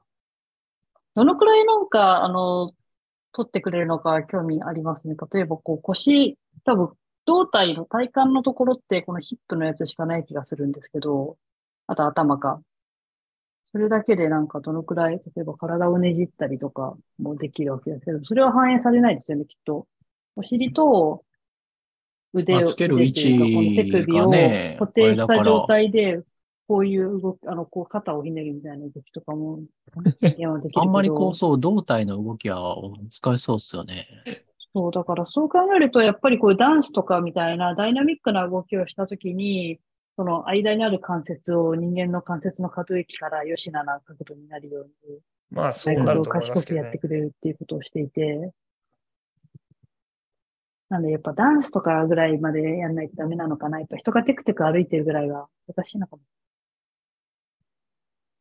まあ、ただ、ただ等速直線運動でテクテク歩くだけだったら、まあ、センサーは、そうずっとセンサーつけてる必要はうん。ないじゃないけど。まあいいんじゃないですか？これを使ったら、あの、バーチャルモデルルームができますよとか言ったら会社で買えるんじゃないの？まあでも多分そう、そういうことだと思うんですよね。そういう会社で買うっていうのは。うん。今時のモデルルームは、ただ間取りでわかるわけじゃダメなんですよって、こう、ちゃんと動き回って手が当たらないかどうか、しないといけないんですよって言えばいけるよだ。から当たった時にビリビリって電気が走るように、こう、するとか。まあでもそうするとより広い家が売れるようになるからね。歩いてる姿勢とかは興味あるんですけどね。まあまあまあ、まあ、うん本当に真面目に取るんだったら、やっぱ加速度計を体につけてとかになるんだ。普通にジャイロを。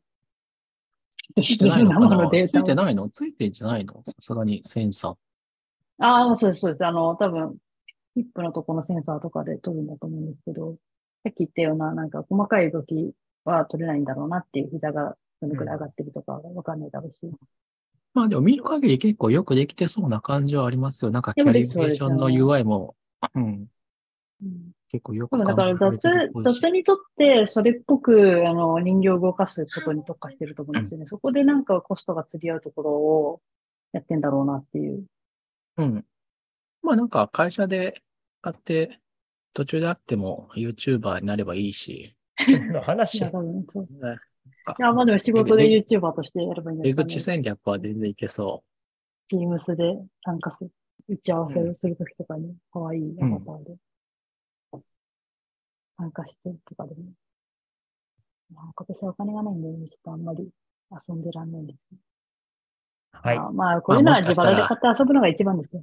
来月私がアバターでここに出てくるかもしれない。残って。はい、次の話題。はいえ。あとでも10分くらいしかないですよ。あ、もう終わり、終わりでもいいけど。うん。スイッチボットは？スイッチボット、ボットあーまた対応の話ね。スチームデックは？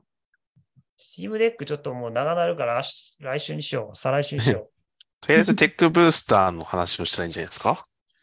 う。あ、そうだ、テックブースターの話をして、あと、ボッチザロックも語りたいし、ボッチザロック10分じゃ終わんないですよ。50分じゃ無理じゃないです 話したじゃん。最初にしなかったよ。しました、しました。だけど、全然、ボッチザロックの良さを話してないよ。うん、確かにな。ちょっと語り足りないよな。うん。別枠をやっぱり持てないと。テックブースターぐらいはいいですか？まあ、同人誌を書いたってやつですね同人誌を書いて、まあ、今回、Swift とか iOS の話が、いくつか載ってて、2つぐらい載ってるのかな。うんまず、Android の Jetpack コンポーネンツの話とかあるし。あと、まあ、個人的に面白かったのは、Android の NDK、ネイティブデベロップメントキットが、うんあの、WebAssembly を使って、あの、ポータブルにしようとしてんじゃないのみたいな話がちょこちょこっと出始めていて、まあ、別にまだ そうなったわけじゃないから、あれなんですけど。で、実はこれは Apple がビットコードでやろうとしてたことと、もう、似てるんじゃないのみたいな話が転換されていくのは結構面白かったです。まあ、ビットコードは盛大に失敗したわけですが、Android は それをどう克服してくるんでしょうかみたいなところは、まあ面白いかもしれないですね。僕はあの、やったことないから、全然見当がつかないんですけど、NDK っていうのは、な、な、なんなんですかね？Java 以外で書く、ああ、基本的にはあれですよ。あの、C と Android の、あの、ごめんなさい。C と Java SDK のバインディングだったんですよ。最初は。うんうんうんうんうん。じゃあ、えっと、C、でも C から Android の API を叩ける。C、C++ か。叩ける。で、C プラで完成どっちかっていうと、Android の方から、あの、C++ で書かれたコードを呼びたいみたいな。ああ、はいはいはいはいはいはい。要するに ADK でドライバーかコードのアプリの一部に C や C++ などの言語をし使用できるようにするツールセットです。ああ、なるほど、なるほど。じゃあ別になんか、なんかそのドドライバー的なものを C プラで書くというよりは、C プラプラの遺産をその Java で使えるようにしたいみたいなうんイメージ？まあ、それとか、あの、えっと、間違えた。えっと、言葉で言うかな。あ、あと、ガーベージコレクションが発動すると困るような、あのーコードがあるわけじゃないですか。オーディオとか。はいはいはい。まあ、そういうやつとかは NDK でネイティブで実装したりっていうのは、なるほど。ね、ネイティブでって言うとあれだな。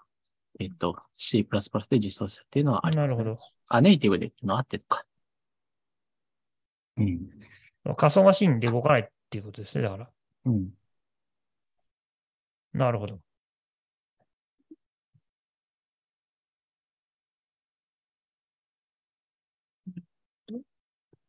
話終わっちゃったよ。いやいやいや、これは、あでものこれ、これ、あれだから、え出版の方の話をしたいんじゃないですか？テック、テックブースターのさ、ん？出版、編集出版の方の話をしたいんですよね。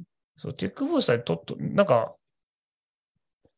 な、な、ななんでこれを出すことになったのかみたいな。確かに。え？いや、毎、毎年、毎年、毎年じゃなく、まあ年に何回か、あの、新刊を出すんで書きませんかっていうのがあるから、あ、今年は書くネタもあるし、書きますかっていう、うんただそれだけの話であります。でもなんか書きやすかったとかなんかあるんですか？あります、あります。あのーいやー、なんか、前書いたときはね、そこまでは思わなかったんだけど、なんか編集、この主催してる日高さんっていう人の編集能力がなんかこう、ものすごく、あの、上達していて、うん。えー書いたことに対してこうレビューをもらえるんですけど、まあちょっとこの辺の言葉の使い方、こういう癖がありますねとか、私の場合結構句読点で、私もすごい自覚はあったんですけど、うん、句読点と接続詞ですね。あれがなんかこう、やっぱりこう、ちょっと変な癖がついてしまっていて、うん。句読点がだいぶ多いとか、えーっと、さてとかしかしとかが結構すごく多いんで、もうあんまりそういうのはこう、こぞという時だけにした方がいいですみたいな、そういう話、レビューが返ってきて、あと修正もこうしていただいてですね、あ、確かにこっちの方が全然いいなと。うんまあっていうような感じで、こう、ライティングの能力がだいぶ、あの、適切にこう、なんてガイドしてもらえるんじゃないかっていう感じですね。うん。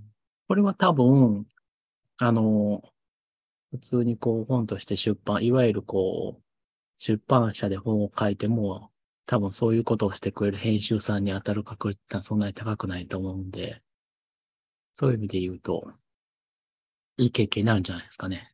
なるほっていうことが保証されてるのはいいと。ど。なるほど。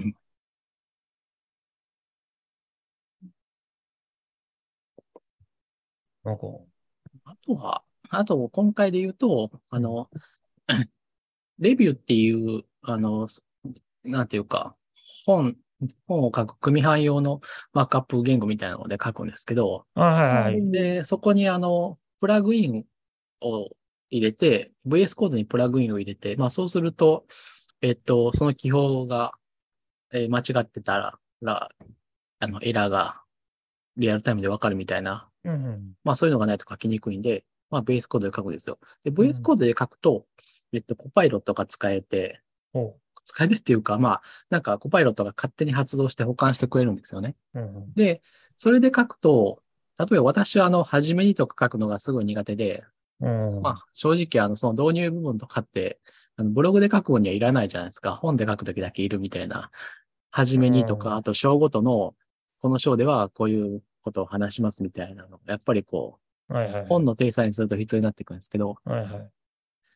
そういうところを書くのが苦手で、こう、やる気がシューンってなって、明日にしようってなるんですけど、コパイロットでやってると、はじめにって書いて、うん。そういう人のマクロが、えーの提案が、えー2022年の12月15日ありましたって書いたらうん、その後でこう、なんか適当になんか保管してくれるんですよ、コパイロットが。あ、まあ、だだからそこから適当に選んで、まあ、とりあえず、なんか、ちょっと変だけど、まあ、これで、最悪このまま出版されても変、まあまあいいから、これでいいかなって書いて、そこでい、なんかその、やる気の出ない部分を一旦クリアして、なるほど。なんか本文にいきなり書き始められるっていうところが、いいですね。あ、最近はこういうふうに書けるんだと思って。なるほど。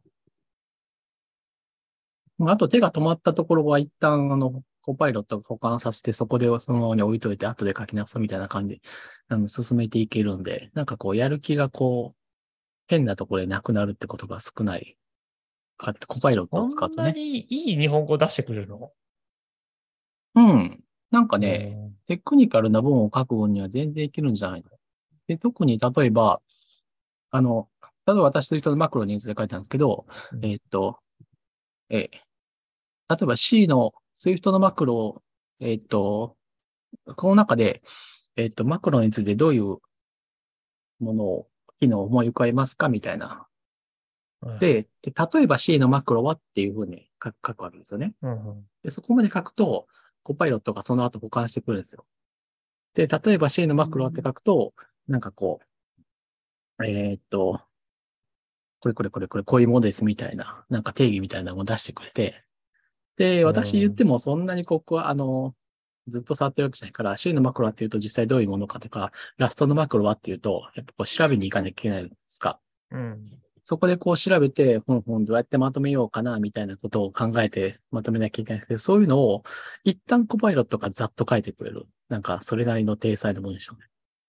うん。で、それをっていうのはしていくみたいそうそうそうそうそう。だ、し、調べる場合も、なんかコパイロットが出してくれた文章からキーワードっていうのがわかるわけじゃないですか。はいはい。あ、ラストマクロっていうのはこういう特徴があるわけだから、多分こういうキーワードで調べていったら、欲しい文章がなんか出てきそうだなみたいな。まあやってること一緒じゃないですか。Google で調べるのか、コパイロットが提案を出すのかって本質的には一緒だから。わかるわかる。うんだからやっぱりなんかチャット GPT と共通して言える、なんか検索エンジンの強化みたいなあそうそうそうそうそう。感じですね。うん。まあ結局だからコパイロットでややって、かあの、やる気が損なわれないっていうのは、あの、保管で出てくるっていうことですよね。うん。結局、チャット GPT なり Google 検索なり、その場を離れて、キーワードを考えて、なんかこう、それっぽい、あの、私自分が書くための材料を調べるっていうのを、なんかその辺すっ飛ばしていきなりこう文章にしてくれるっていう。で、そうすると一旦それをほっといても、こう自分が書けるところに次に飛べるっていう感じうん。こう、なんかこう、やる気のなくなるところをこう、一旦保留にできるっていう。で、自分が書き、書けるところっていうのは書きたいところだから、うんそれをこう、それ以外の部分を一旦コパイロットに書かして自分の書きたいところを書くと、うんえーっと、どこかでこう、あの、逆転が起こるわけですよ。こんだけ書いたんだから、あの、細部のクオリティを上げて、ちゃんと出さないかんっていうような状況にどっかで変わるわけじゃないですか。うん いや、あれですね。モチベーションコントロールですね。うん、そう。で、ふ、なんていうか、ほとんどのやつは、なんていうか、そこまでいかなくて、なんかこう書いてる、なんか書きたいんだけど、書くのまつまらんし、やる気なくなったからっていうようなものっていっぱいあるわけじゃないですか。なるほど。そうそうそう。だからそういうのが多分なくなると思うんですよ。なるほど。うん。なんていうか、書き出せば書けるとかもあるじゃないですか。あそれはすごいよくわかります。でもなんまあか別にそんな頭から書かなくないですか？普通にメインのとこから書いてって。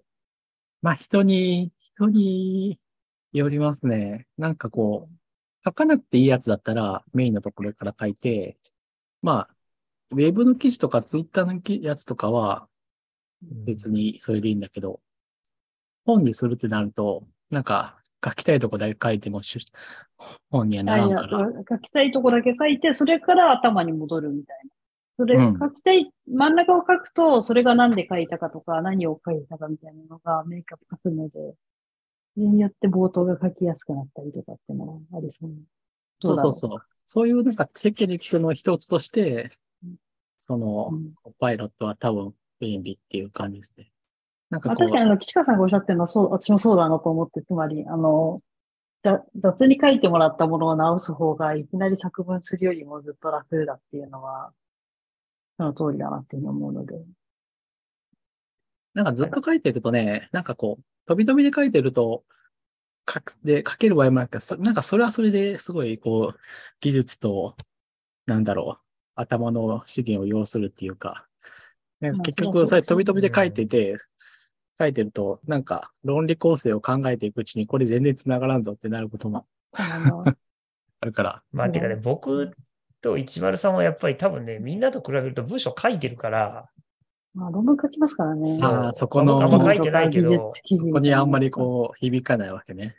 いや、響かないああ、っていう、どうだろう。うん、まあそう、それに近いかもしれない。まあ、それはあるかもしれないですね。そうそうですね。だから論文書くときとかはやっぱ真ん中から書くことが多くて、私は。やっぱ、でもやっぱ書き書きたくないのとか最初あって、ただ方法とかやったこととかは、あの、もう分かってるから、そういうのから書き始めて、だんだん腕が乗ってきて、で、なんか分析とか書いてると、あの、そもそも何を言いたかったかみたいなのが分かってきて。まあ、僕らと章立てバーって作って、グラフ貼って、ああ、そうそう。私、その、最初にこう、章立てを書くっていうのが苦手なんですよね。